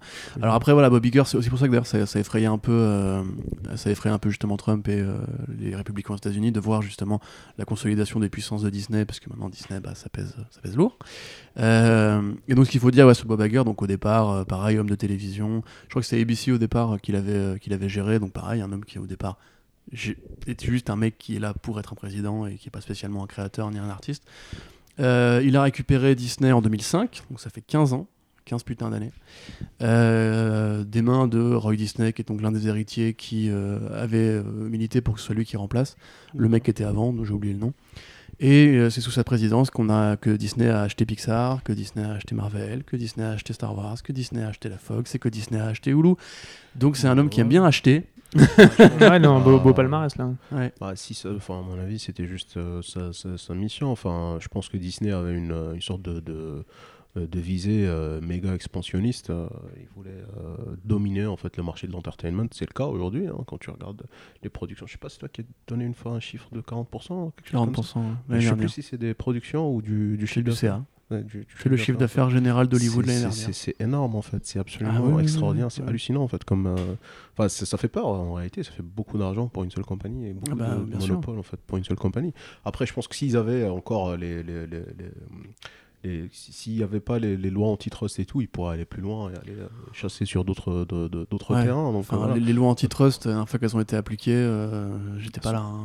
Ouais, elles sont pas vraiment fonctionnelles. hein. Bah non, parce que t'as TNT qui rachète Warner Bros. Dire, euh, à Hollywood, t'as- t'avais sept grandes compagnies de cinéma euh, qui étaient euh, Paramount, Disney, Fox, Universal. euh, Sony, Universal, et Warner et je sais plus, je crois que c'était la MGM.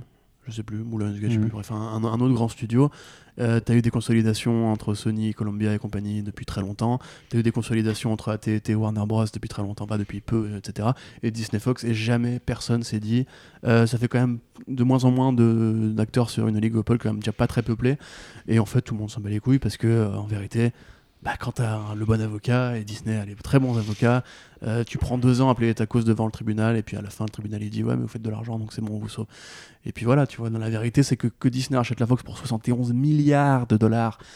Mais c'est juste. euh, c'est taré, enfin, je veux dire, c'est fou. Il y a des chaînes de télé qui vont avec, t'as les studios, t'as des actifs, t'as euh, la Fox Searchlight, t'as t'as Hulu qui va avec, hein, de facto. Je trouve ça juste personnellement complètement dingue. Pour moi, Bob Iger, c'est, on en parle comme un mec sympathique, euh, bon, bon travailleur, etc. Moi, il me fait juste flipper ce mec. hein. C'est très honnêtement, euh, c'est le calife à la place de tous les califes, tu vois. Ce qui est fou, c'est qu'ils sont tous euh, plus ou moins liés. J'ai- lu qu'il avait dû quitter un des conseils d'administration parce que ça portait euh, problème avec Apple, euh, Apple TV qui est sorti là, Mhm. et Disney+. Il a dû quitter un des deux conseils d'administration parce que Oui, c'était en concurrence. conflit d'intérêts. Donc en Bon, fait, ça, ils sont tous pas. partout euh, Non, bah, en général, ils ont plusieurs mandats, ces, euh, ces gens-là, parce qu'il est bon, certes, euh, chairman ou CEO de, de Disney, mais euh, en général, ils siègent dans plusieurs des différents euh, conseils d'administration. hein. Chacun Mm. d'eux a plusieurs Mm. mandats en général. C'est pas des, euh, des postes qui, font, qui sont forcément rémunérés ou quoi que ce soit, mais voilà. non, mais c'est pour montrer à quel siègent, point tout, est, tout est vraiment lié et qu'au final, il y a bah oui, à avoir une, Bah, vraie les- les- les, 1%, les- les- les lois, les, les lois antitrust, en fait, c'est vraiment quand on a un qui. où il reste vraiment que un. Donc là, tu as ATT euh, face à, à Disney, et puis il reste qui? Il reste Sony Columbia, c'est ça? Euh, Sony, ouais, bah, Sony Columbia qui du coup sont dans la même boucle. Euh, il te reste quoi? Il te reste. euh, Ah, il- il- bah, MGM, c'est un des. Ah, il y a ta vieille comme CBS avec Universal. Mhm. Et euh, puis Paramount. Voilà, bon, du Donc, c'est pas non plus, dire, euh, ouais, je sais. Bah, avant, ils étaient 7, maintenant ils sont 3 ou 5, je sais pas, mais c'est- ils se contentent de ça en termes de. de, de- de- Et à la fin, il ne de- restera qu'un. c'est qu'un. un- c'est un Voilà. peu le, Highlander. Ouais, euh, sera McLeod. Maintenant, puis, je pense que ce qui va se passer, c'est que ben, ils vont consolider leur, euh, leur- de la même manière que ce que je disais tout à l'heure euh, par rapport à Warner. hein. Donc maintenant, Disney, euh, ils ont tout ce beau monde à, à- à standardiser, on va dire. Mm. Euh, Bon, euh, Pixar, ça remonte quand même à longtemps, donc je pense que c'est c'est bien intégré. Euh, Star Wars aussi, vu tout ce qui sort. Ah oui, bah, Euh, oui, oui. Enfin, Star Wars, on pas après- parler des après, heures, euh, hein, mais euh, voilà. on va pas faire un spin-off Rider en ce moment, mais tu vois, par exemple, Bob Iger, euh, oui, c'est le mec qui a tout racheté, tout fédéré, euh, c'est voilà, c'est le mec, c'est le roi du Gondor qui est revenu pour assembler les nations. Mais la vérité, c'est que Disney a quand même se tapé une mauvaise image depuis quelques années parce que tout le monde commence à avoir un peu peur justement du côté un peu impérial, du mec qui conquiert et qui bah qui- Standardise. qui- ouais, qui, ouais, exactement, qui C'est laisse ça par le le bas. problème, en fait. C'est C'est-à-dire qu'à à part Pixar, qui pour le coup bah, a vraiment une vraie liberté créative, et encore qu'on leur a imposé des suites, encore, hein, ça, euh, ça- ouais. on leur a Pixar, imposé pas mal de suites. je sais pas, qu'ils sont pas sur le même créneau que le reste, hein, c'est tout. hein, Non, mais ils font, ils quand même de très, bons films. Ouais, mais je suis pas, Je- franchement, euh, les derniers en date, Coco, et là, ce qui, là, ce qui, ce qui est en train de sortir en avant, je sais pas Coco, quoi, je suis mortel, Coco. pas- Ah non. Coco, c'est pas malade, Coco, Coco, c'est c'était très génial. bien.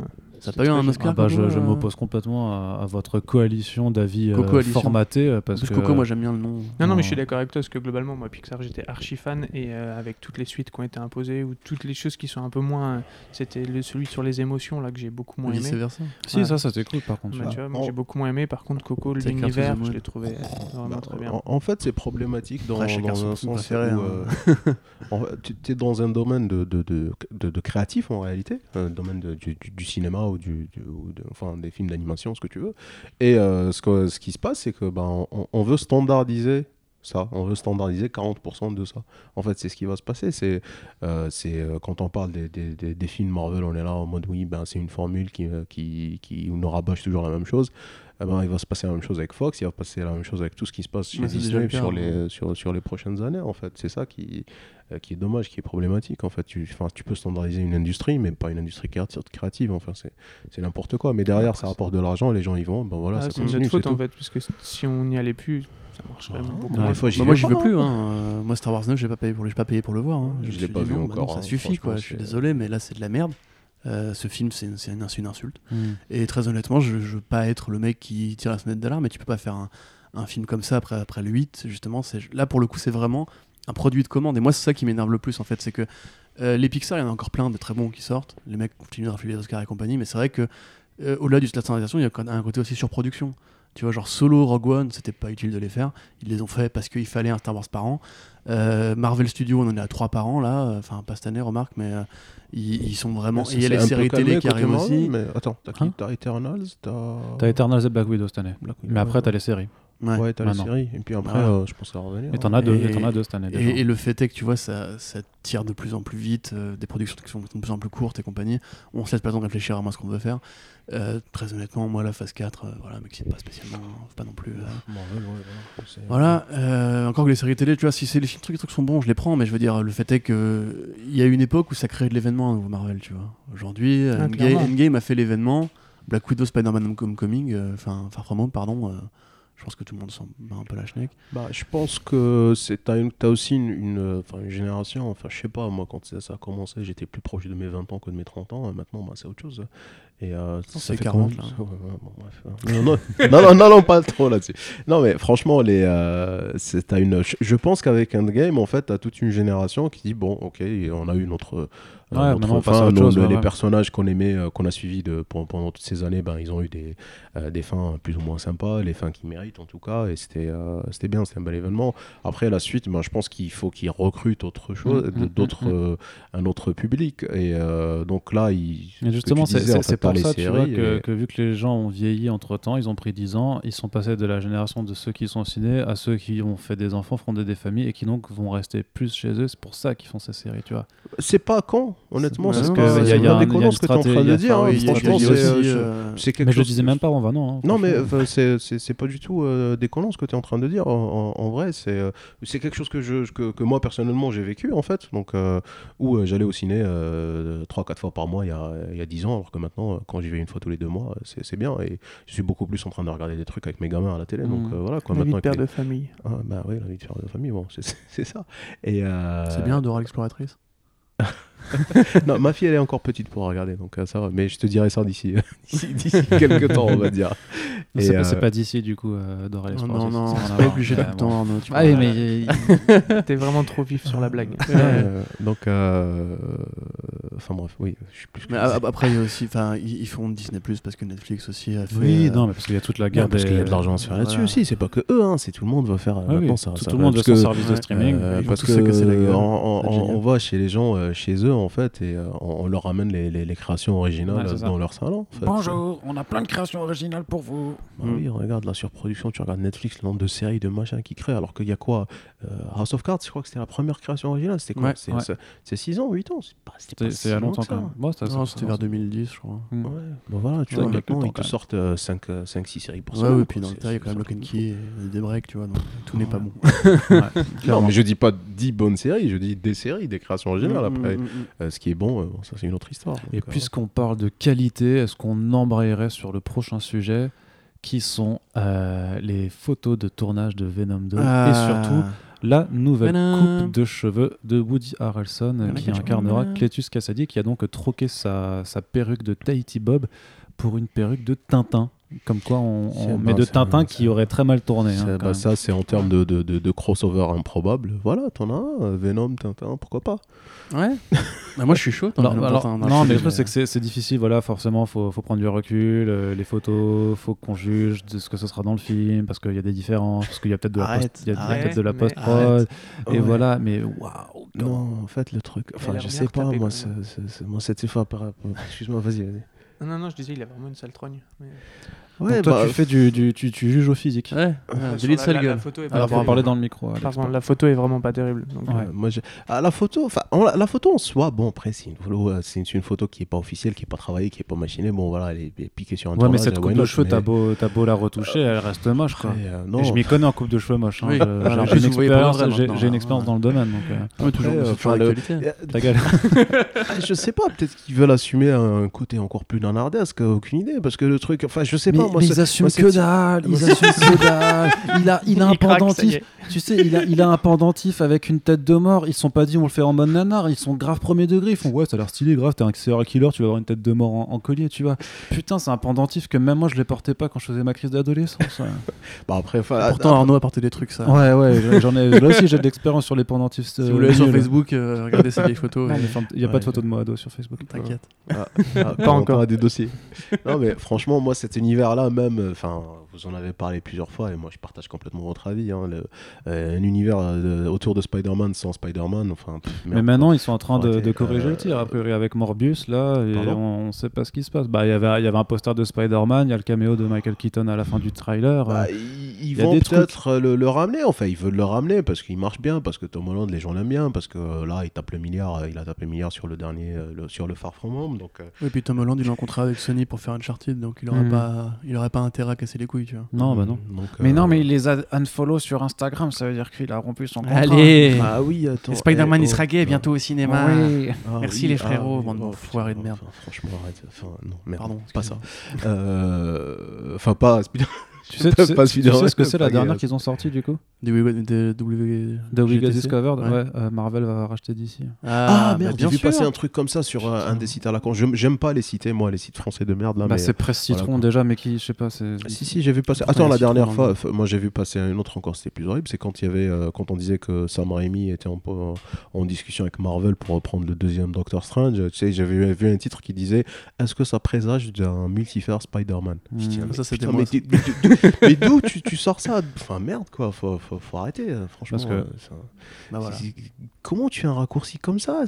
Comment tu peux Ah, bah y quand envisager t'es ça? quand t'es une sombre merde et que t'as- pas d'éthique. Quand hein, t'as tout- quand- tout t'as envie que ton site gagne de l'argent, en fait. C'est ça. Non, ouais. mais, euh, mais franchement, et puis même, moi j'ai envie de te dire, mais pourquoi tu cliques sur une merde pareille? C'est pas possible. Et Enfin, parce que les c'est- gens, les gens parce sont que les pas, gens sont sont crédules, pas tu éduqués aux, médias quoi. tout C'est comme le truc de Alison Brie en Jennifer Walters là. Ah mais j'ai vu des potes à moi qui retweetent ça, mais juste pour la vanne, tu vois, j'avais envie de leur dire. Mais même pour la vanne, ça fait non, du mal je- parce qu'il y a des gens qui prennent ce premier degré aussi. Bah Quand t'as bien 2000 sûr. followers, t'as forcément 10% de gens qui vont se dire Ah, peut-être. En fait, quand tu retweets même pour déconner ou pour machin, c'est que bah, tu leur donnes de la visibilité, même c'est pour te foutre de, leur Bah, gueule. le Moi, je veux même pas les d'odeur, hein. citer, franchement. C'est, c'est, c'est, c'est- enfin, ces sites-là. Ah, tu pourrais partager Comics euh, Blog, tu vois. Enfin, bref, du coup, Bah, Woody ouais, Harrelson, ouais, euh, C'est le but de toute façon. Exactement. Carnage, du coup. Euh, donc toi non plus, t'es pas, t'es pas fan de, cette coupe de cheveux. Bah, c'est pas question que. Enfin, bon, moi, je suis pas fan du tout de l'univers. J'aime bien ce que je posais la question à Alexis c'est quand même ça qui répond Euh, encore. Pardon, en fait. c'est, c'est, ce truc-là. C'est la frustration de écouter que- pendant des années, tu vois. pff, Enfin, bref, pardon. Je... Vas-y. Là, moi, je vois même pas qui c'est le personnage. donc, euh, D'accord. je- Bon, Carnage. cas, Carnage. Bah, c'est Cletus ça. Cassidy, c'est un, c'est un serial killer. En comics, c'est pas ça en fait. Ouais, mais c'est non non. Non, mais euh, c'est vrai que ouais, tu t'imagines bien genre une terre parallèle où Tintin aurait euh, découvert la cache secrète de whisky. Ouais, c'est exactement ça la photo. Il aurait commencé à fumer un peu le pilon avec Milou. euh, moi- serait j'ai mort du coup. c'est la version très Rip bresson du, euh, du RG verse. moi, Non, mais c'est que voilà, dans- Tintin, Tintin est journaliste. Oui. Il se trouve en fait dans une terre parallèle, il est journaliste métal. Ouais. Tu vois, il a fait carrière, il a fait le rôdi pour Andeville. Et, euh, Enfin, c'est quand même terrible. Enfin, voilà, ça, comme dit, on ne juge pas les films avant de les si, avoir non, mais là non, pour là, c'est- ce que non non mais fais toujours je fais toujours cette comparaison Euh, voilà c'est comme quand tu vois euh, une pub pour un sandwich euh, à la télé si tu vois euh, que le sandwich entre les tranches de pain et, les- et la tomate il a l'air d'avoir du caca euh, certes tu n'as pas goûté le sandwich drôle de pub, du mais coup, tu peux. Pas ultra Bah, vendeur. vous regardez pas les chaînes que je regarde et Dieu vous en garde. Mais voilà, tu, tu vois le sandwich, tu dis merde, on dit un sandwich au caca. Euh, T'as quand même des indications que ça a, l'air- que ça a pas l'air très bon. Alors oui, euh, le puriste doit faire. Mais moi, je veux goûter le sandwich au caca pour être sûr que c'est bien de la merde que je suis en train de manger. Euh, les autres diront juste non, en fait, voilà, ça, ça a l'air pas bon. On, on va passer. Elle est incroyable ton analogie. Bah, Mm. Bah, la- Ouais, la- L'analogie du sandwich au caca, elle est C'est célèbre. Hein, enfin, les- les enfin, pubs ça pour ça les fait longtemps qu'on l'a pas eu. Euh, qu'on l'avait pas eu à mon avis, mais Oui. voilà. Donc, moi, ça m'énerve parce que dans les, pour les sandwichs, t'as toujours la salade qui est super belle, qui a, qui a de la flotte de, qui, qui est dessus, j'arrive bien à la laver et tout. Et puis, tu sais, des fois, ils font tomber les étages Ouais, du ouais, sandwich. Sauf que là, t'as une vieille. T'imagines bien le, tu sais, avec le plaque. non, mais c'est ça. Non, mais en t'as- éclaboussures et tout. T'as, euh. t'as la belle feuille de laitue Tom Hardy, t'as, t'as une tranche de tomate Woody Harrelson, euh, t'as, t'as- t'as la, la tranche de pain Andy Serkis qui est pas non plus un mauvais réel, et puis t'as le gros caca Sony. Tu, euh, tu veux répéter ça en articulant Andy Serkis, c'est pourquoi ce serait un bon réal Ce n'est pas un mauvais réel. Mais pourquoi ce serait un bon réal Mais pourquoi pas? Mais pourquoi? Mais parce que Todd Phillips a bien fait euh, Joker, donc euh, on n'est pas à Ah l'abri oui, non, mais d'avoir si des. tu vas des- par des là, Robert d'estime. c'est un très grand réal et c'est le gars, ça va être le film de l'année, tu vois. Enfin, Non, mais c'est pas ça. Je dis que ça peut être un- au moins un film correct, quoi, que tout, dont non, on s'en fiche. Là, pas. Moi, franchement. Le truc, c'est, que le problème, du tout, c'est que ça s'inscrit dans un projet qui est bancal depuis le départ, qu'ils auraient dû attendre de pouvoir de nouveau, de, de pouvoir avoir un vrai accord avec euh, Marvel Studios pour pouvoir utiliser Spider-Man et euh, avoir juste un Venom dont les origines euh, aient du sens. Là, ils font un truc bizarre en plus. Je suis désolé, mais on y revient toujours. Le, le, le PG-13 quant à Carnage, pour moi, ça ne peut pas fonctionner. mais, mais, mais- Même si ça ne fait pas tout, Ah, parce que Avi Arad avait dit euh, oui, euh, bien sûr, quand tu penses à Carnage, tu penses à Rated R, mais bon, regarde les comics, c'est pas sanglant du tout, donc voilà, on va le faire PG-13. Tu fais bah son corps est fait en sang, bordel de merde. ouais, c'est ça. Il y a Point. il y a un truc, oui, bah là Point. ce sera juste euh, du, du, viscosity. Euh, truc rouge, on appelle ça chelou, du un peu goût. dégueulasse, puis voilà. quoi. du du coup, goût, ouais, c'est ça. ça sera, tu vois. Donc non, voilà, mais enfin, bref. enfin, t'as peut-être aussi moyen de faire Spider-Man, Spider- Spider-Woman ou Silk ou le clone. oui, ou d'autres choses, d'autres choses. Non, mais ça, faut réfléchir. Non, mais attends, tu vas quand même pas. attends, Corentin, euh. Corentin, attends, arrête-toi deux secondes. Tu viens de dire, on va faire un film Spider-Woman ou Silk. Tu veux dire un film avec des, des femmes en avant, mais attends. Non, On a déjà Birds of Prey, Black. Widow et Wonder Woman. Tu vas pas commencer à nous les ramener avec tes films de Non, mais j'ai gonzesses pété un là. câble, t'as raison. Ouais, non, mais T'as s'il te plaît, raison, merci. Non, non, mais merci. Il y a des choses qu'on peut pas dire. Voilà. Oui. je te l'accorde, c'est vrai. C'est En bon plus, tu vois, Sony, ils ont les droits du, du Kingpin aussi, puisqu'on le voit dans Spider-Verse. Oui. Une origin story sur le Kingpin. Putain, mais oui. Mais faites-moi un film de Mais là, mais gangster là, ça avec plus le rien à voir. vieil. Oui, mais là, ça n'a plus rien à voir. Mais non, mais, les bons films, euh, ils sont là, il suffit de tendre la patte. Et les mecs, ils font de la merde. Genre, mais qui veut voir un film Morbius? Qui Qui?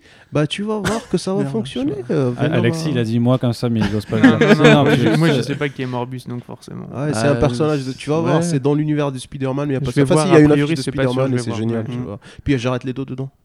Ah, en plus, voilà. ouais, mais bah ça, ça me le Qu'est-ce que c'est que ces choix, tu vois Putain. Jared Leto. hein. Ouais, bon, franchement, Bon, moi, alors- je- bon, alors, bon, alors, euh, est-ce qu'on je- conclut sur, sur, sur un truc un peu plus positif peut-être? Euh, On a vu des nouvelles photos de tournage et même une petite vidéo de tournage pour The Batman. euh, Ah, qui, euh, qui- night. Euh, Vengeance. Where are they? Where are they? Et donc, euh, non, mais il faut le faire sans crier, parce que sinon ça va faire mal aux auditeurs Where et ça va me faire mal à moi puisque j'ai les. euh, Quand, Tu te quand- souviens quand Michael Keaton faisait Batman, il, il criait pas. C'est C'était vrai. bien. Ouais, mais c'était. euh, oui. Hey, Ouais. Hey, I'm gonna do I'm- something hey, to your friends. I'm Batman. Mais c'est mieux, moi je. Created me. I faudrait quand même- created you. Ça vaut pas Adam West. Euh, ça vaut. Ah, Paf un puriste. J'ai quand même un fait pour Will Arnett quand même, hein, même si. Ouais, euh, moi aussi, ouais. Le, le- le Lego Batman. Darkness. Ah ouais, je l'ai revu récemment, c'est No génial. parents. no parents. C'était quand même pas mal. Allez, du coup, vous en avez pensé quoi euh, de, de, ces- de cette Batmoto, de ce costume euh, qui reprend un peu les petites flèches que- qui sont portées par les talons euh, de, la- de- de la cour des hiboux, Ouais. euh, machin. Puis on a vu une autre personne à moto qui serait a priori à Selina Kyle. En tout cas, c'était sa doublure. euh, Ouais. ca- cascade également. On voit que les. Les oreilles sont un petit peu, un petit peu plus longues que, que le costume du Batfleck précédent. La cape sera en CGI visiblement, puisqu'il il, ne portait pas de, de cape sur la moto. T'as t'as- t'as- t'as vu les photos, ça t'inspire quelque chose euh, Ouais, moi ça m'attire. Je, je, je suis curieux de voir euh, qu'est-ce que ça va donner ce Batman-là. Moi, cet acteur, euh, je, je pense que c'est un bon choix pour, Mhm. euh, pour le Batman, pour, surtout pour Bruce Wayne, parce qu'en final, en Batman, on on verra pas vraiment l'acteur. Donc, euh, et les photos qu'on a vues et la petite vidéo, moi, me, me donnent envie de, de voir ce que ça peut donner. Donc, je suis, je suis plutôt curieux positivement. Ok. Je pense que la chute à la fin de la vidéo, elle est pas intentionnelle. Je, je pense aussi, mais crois que bon, c'est après. ouais. euh, C'est un petit accident, je crois, parce qu'il pleu, il pleuvait, il a fait. Ah, ouais, là, Mais c'est marrant parce que dans, dans, dans le film, ça va, ils vont accélérer le truc pour que ça a l'air d'être une grosse course poursuite. En fait, Ouais. ça me fait toujours marrer quand tu vois en fait quand c'est tourné, en fait, ils vont à 30 à l'heure grand max quoi. Non, mais c'est- euh, c'est peut-être prévu, hein, tu sais. Peut-être que là, je suis. Enfin, ils En fait, accélèrent un peu ça, ils le font Ah un peu non, jeter, ils non, continuent vu, la- gueule du, cascadeur, il avait l'air plutôt surpris quand même. Il avait pas l'air de Ouais. faire genre ouais, et puis enfin, il, il se rattrape quand même d'un ouais, d'une vraie chute. Sinon, je pense qu'il aurait fait un roulé boulet pour dire vraiment il se casse la gueule quoi. Mais euh, voilà, Ouais. C'est- c'est tourné. J'imagine qu'ils rajouteront, enfin qu'ils abaisseront la luminosité euh, dans, dans le film. ouais. Oh oui, oui, bah ça c'est évident. jouer là-dessus. Et donc le tournage à Glasgow, hein, qui sera la, la nouvelle Gotham City euh, de, de, de Reeves, avec notamment une cathédrale euh, somptueuse, euh, très gothique, euh, qui a priori est peut-être recréée en, en- qui est recréée dans les hangars là, tu sais, où ils ont, où ils tournent des scènes euh, cachées des Ouais, yeux du public. Bon, euh, ouais, moi, je, enfin, moi, ce, ce, projet, moi, Ouais. j'ai quand même confiance euh, pour. euh, pour le temps que ça a pris, en fait, le temps de prod que ça a pris. euh, Ça bon, a pris du temps. voilà, Est-ce que euh, financièrement voilà. ce sera rentable, tu penses? C'est un Batman, donc oui. Euh, clairement, enfin, je sais pas, même Schumacher, euh, Schumacher, je sais plus comment ça se prononce. Schumacher, il, je crois. il a, il, il a C'était dû gagner- rentable, ils- ont gagné un peu d'argent avec. Ah oui, oui, le oui, quatrième, il a ouais, bah c'est- enfin, c'est Batman, quoi. Enfin, après, il avait même la carte bleue Batman et tout, arrête. Bah voilà, en plus c'est budget illimité. Non, franchement, Comme dans c'est GTA. cette, euh, moi j'aime, enfin ça m'inspire plutôt confiance parce que ça a pris du temps pour être, euh, ça a pris du temps pour être euh, produit, pour être monté. Le script, bon, il y a eu plein de versions. Je parle pas des, des changements de réal, de- du passage Ben, ben Affleck, tout ça, euh, c'est derrière nous. Euh, maintenant, le costume en soi. Moi j'aime bien parce que ça fait un effet, euh, je crois que j'avais commenté euh, sur le truc, c'est que ça fait un effet un peu, euh, un peu artisanal, un peu le mec qui a peut fabriquer ça tout seul dans son coin. Ça n'a pas l'air d'être. Si tu regardes par exemple les costumes de Nolan, c'est très, euh, euh, c'est très paramilitaire, j'ai envie de dire. Euh, Mhm. c'est- ça fait un truc industriel, euh, Bah, pour le coup, c'était clairement paramilitaire parce que c'était de toute façon, c'était euh, euh, voilà, hein. voilà, Wayne Tech, euh, Lucius Fox et tout, et le rendu donnait ça. Là, tu as, quand même l'impression que c'est un peu plus brut, c'est un peu moins pro-industriel, tout ça. Donc, c'est peut-être, et donc ça collerait avec un, un, un jeune euh, Batman un- qui en, début de, carrière, j'ai envie de te dire, qui a un peu monté ça plus ou moins tout seul dans son coin. Euh, le seul truc que je trouve bizarre, c'est le, c'est les yeux en fait du masque, parce que tu as l'impression que c'est des sortes de verres de lunettes qui sont, euh, qui sont collés dessus, ou je sais pas. Donc l'effet du, du, du- masque est un petit peu euh, bizarre sur les photos. Après, euh, euh, y a peut-être, euh, ils ont peut-être un plan pour, pour en faire quelque chose, ou des yeux blancs peut-être, on va savoir.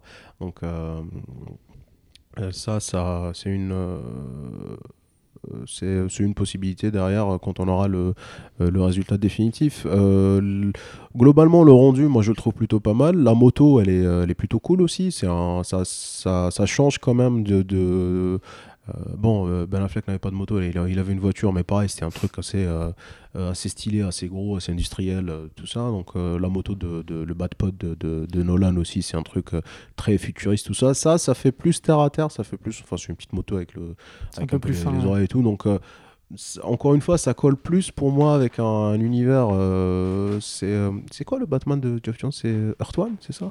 Ouais. Ouais. Ou euh, ou c'est un truc, un, un Batman euh, enfin qui roule plus ou moins dans une bagnole euh, assez classique, euh, qui, qui, qui se casse la gueule, tout ça. Donc là, ça. Je casse la gueule. Hmm? Non, continue, continue. Donc, euh, donc oui, ça, dans cette logique-là, ça peut être intéressant. C'est une proposition quand même différente parce que bon, euh, euh, on avait eu quand même le, Batman Begins, le Batman en début de carrière, mais qui, quand même avait toute la, l'industrie Wayne Tech derrière et le, support de Lucius Fox quand même qui lui fabriquait ses, qui a fabriqué le costume, la voiture et non, il n'y avait pas la moto à l'époque. Et donc là, c'est un peu plus brut, c'est un peu plus simple, c'est un peu plus euh, artisanal, donc euh, ça Ouais. peut être une, une proposition différente. Moi, j'attends de voir le, le- le résultat définitif. hein. Si ça se trouve, euh, ce sera complètement différent et je raconte des conneries, mais bon, on verra bien. Mhm. Et Corentin, pour conclure, Oui. Euh... bah, je sais pas trop quoi, quoi rajouter? quoi rajouter. J'aime pas trop la, la gueule du cascadeur. Je trouve Ouais. qu'il fait, il fait boursoufler. euh, Ouais, ça c'est vrai, mais tu vois qu'il a des points, donc je pense qu'ils vont. Enfin, c'est pour modifier son visage. Ah oui, coup, non, c'est sûr, mais je trouve qu'il correspond pas trop. En plus, il, il est super baraqué de ouf. On- je, je, je reconnais pas trop euh, Pattinson dans ce costume-là. Euh, après, encore une fois, bon, là pour le coup, on peut le dire par rapport à Venom 2. Euh, quand une fois que ce sera étalonné, une fois que ce sera retouché, une fois qu'il y aura eu le passage qu'il faut sur la CG et compagnie, ce sera probablement mieux. Euh, j'attends juste de, enfin vraiment, j'attends juste de voir le costume de Catwoman maintenant. Ouais, c'est vrai. Voilà. Si elle Je- emporte un, effectivement. un. Est-ce qu'elle emporte un ou pas Ou est-ce qu'elle Mais oui, elle euh, emporte Sénat Ouais. Bah, probablement. Enfin, oui, je pense On qu'on n'a jamais, chose, on n'a hein. plus de, de vrai Catwoman depuis euh, Burton, hein, euh, au Bah final. si, DKR. Hein dans Rises. Bah, elle était pas, c'était pas un vrai costume, elle avait, c'était, tu sais, c'était Ah, la façon Ah, de- des petites oreilles Ah de oui, chat. petites Ouais, mais ouais, ce qui ouais. était, Ah, qui était les lunettes, parce que voilà, mais c'est pas un vrai costume, c'est pas, c'est elle pas un elle avait la combi, elle avait les talons euh, aiguilles en Tu oublies en lame tout. Berry. C'était pas, voilà, euh, non, mais à puis, il y Berry, avait ça Ali compte Berry pas. aussi, à Oui, mais Ali Berry, non. Il y a Gotham. Il n'y a pas de costume dans Gotham Je sais pas, À la peut-être à, la fin, mais je l'ai pas vu, je l'ai toujours pas vu. Comment s'appelle euh, sais C'était. Lily Simmons, je crois, l'actrice Non, euh, Non. machin Bikondova, quelque chose. Bikondova. Mais euh, Carmen Bicondova Non, mais la- avait joué la la, la vieille. Selena Kane euh, jeune, mais à la toute fin, ils avaient pris une personne plus vieille pour jouer la, version Ah, oui, c'est vrai qu'il faut. que je le- J'ai toujours pas regardé ce final. j'ai, peur. Allez, on se le fait en commentaire audio. On ramène la Wii. Ah, tiens, hein. voilà. Mais du coup, non, voilà, moi je suis, je suis content. Glasgow, c'est une putain de belle ville en plus. Euh, Il n'y a pas que la cathédrale qui est gothique, hein, c'est une ville qui a vraiment un, un passé Non, mais je disais juste que architectural, la- la- euh, je, je pointais l'importance de la cathédrale parce qu'a priori, il l'a recréée dans, dans les hangars. Je suis pas en train de euh, t'engueuler. Voilà. Si. Pourquoi tu me, pourquoi tu me contredis là Il casse les couilles. Bon, T'as va pas le au droit, coin, va au coin. T'as pas le droit de faire ça. Non, du coup, c'est bien, ça va être un bon film, je suis content. Youpi, yeah. Voilà. Et c'est sur, donc sur ces jolis mots que l'on va conclure ce podcast. hein, voilà, euh, deux bonnes heures de débrief d'actu en votre compagnie. Et donc, on vous remercie, Alex et Salim, d'avoir été présents pour parler Ah, merci à vous de nous avoir accueillis. avec Ouais. nous. Merci de nous recevoir. Euh, merci Corentin d'avoir aussi été présent. On n'avait pas trop le choix, mais voilà, t'es. Si tu veux, je peux me barrer. Hein. Mais non, oh là là, putain, on ne peut plus rien c'est mon dire. jour de week-end officiellement. On, ne peut plus, euh, ouais, commence pas avec ça. et et euh, du coup, euh, vous pouvez réagir en commentaire sur tous les sujets abordés, et mais également sur euh, l'émission. Faites des big up à nos deux euh, intervenants invités. Euh, N'oubliez pas que pour soutenir nos podcasts, bien entendu, les commentaires et les bonnes notes sur nos plateformes ainsi que les partages sur les réseaux sociaux et dans la vraie vie sont on ne peut plus vital pour euh, nos Vito. euh, Vito Vito ou Vital Mmh, Vito. Vito comme un de, Vital, comme- Vito. comme- comme Ah, Danny de Vito. allez Allez, je voulais, je voulais faire la petite blague. Qui Ou, euh, donc, euh, ou, euh, comment s'appelle? Obispo dans le clip de euh, Confession Nocturne. Mauvaise foi nocturne. Ah oui, c'est vrai. Oui, oui, euh, effectivement. Et on va donc, Voilà. hélas, va- et donc. J'ai rien compris, mais bon. c'est pas grave. en qui vient de se passer là Mais j'ai pas beaucoup dormi en fait. En fait, on est, on- ce qui vient de se passer, c'est qu'on est en train de terminer le podcast sur une erreur de grammaire et une, une référence culturelle abominable. Et donc, euh, je vous prie de nous excuser. Mais rappelez-vous, voilà, donc les partages euh, sont, sont importants pour, euh, pour nous. Important, c'est plus facile à accorder, tu vois. Et, euh, et on vous dit donc, et on vous dit donc à très bientôt pour le prochain podcast Comics Blog. Salut 嗯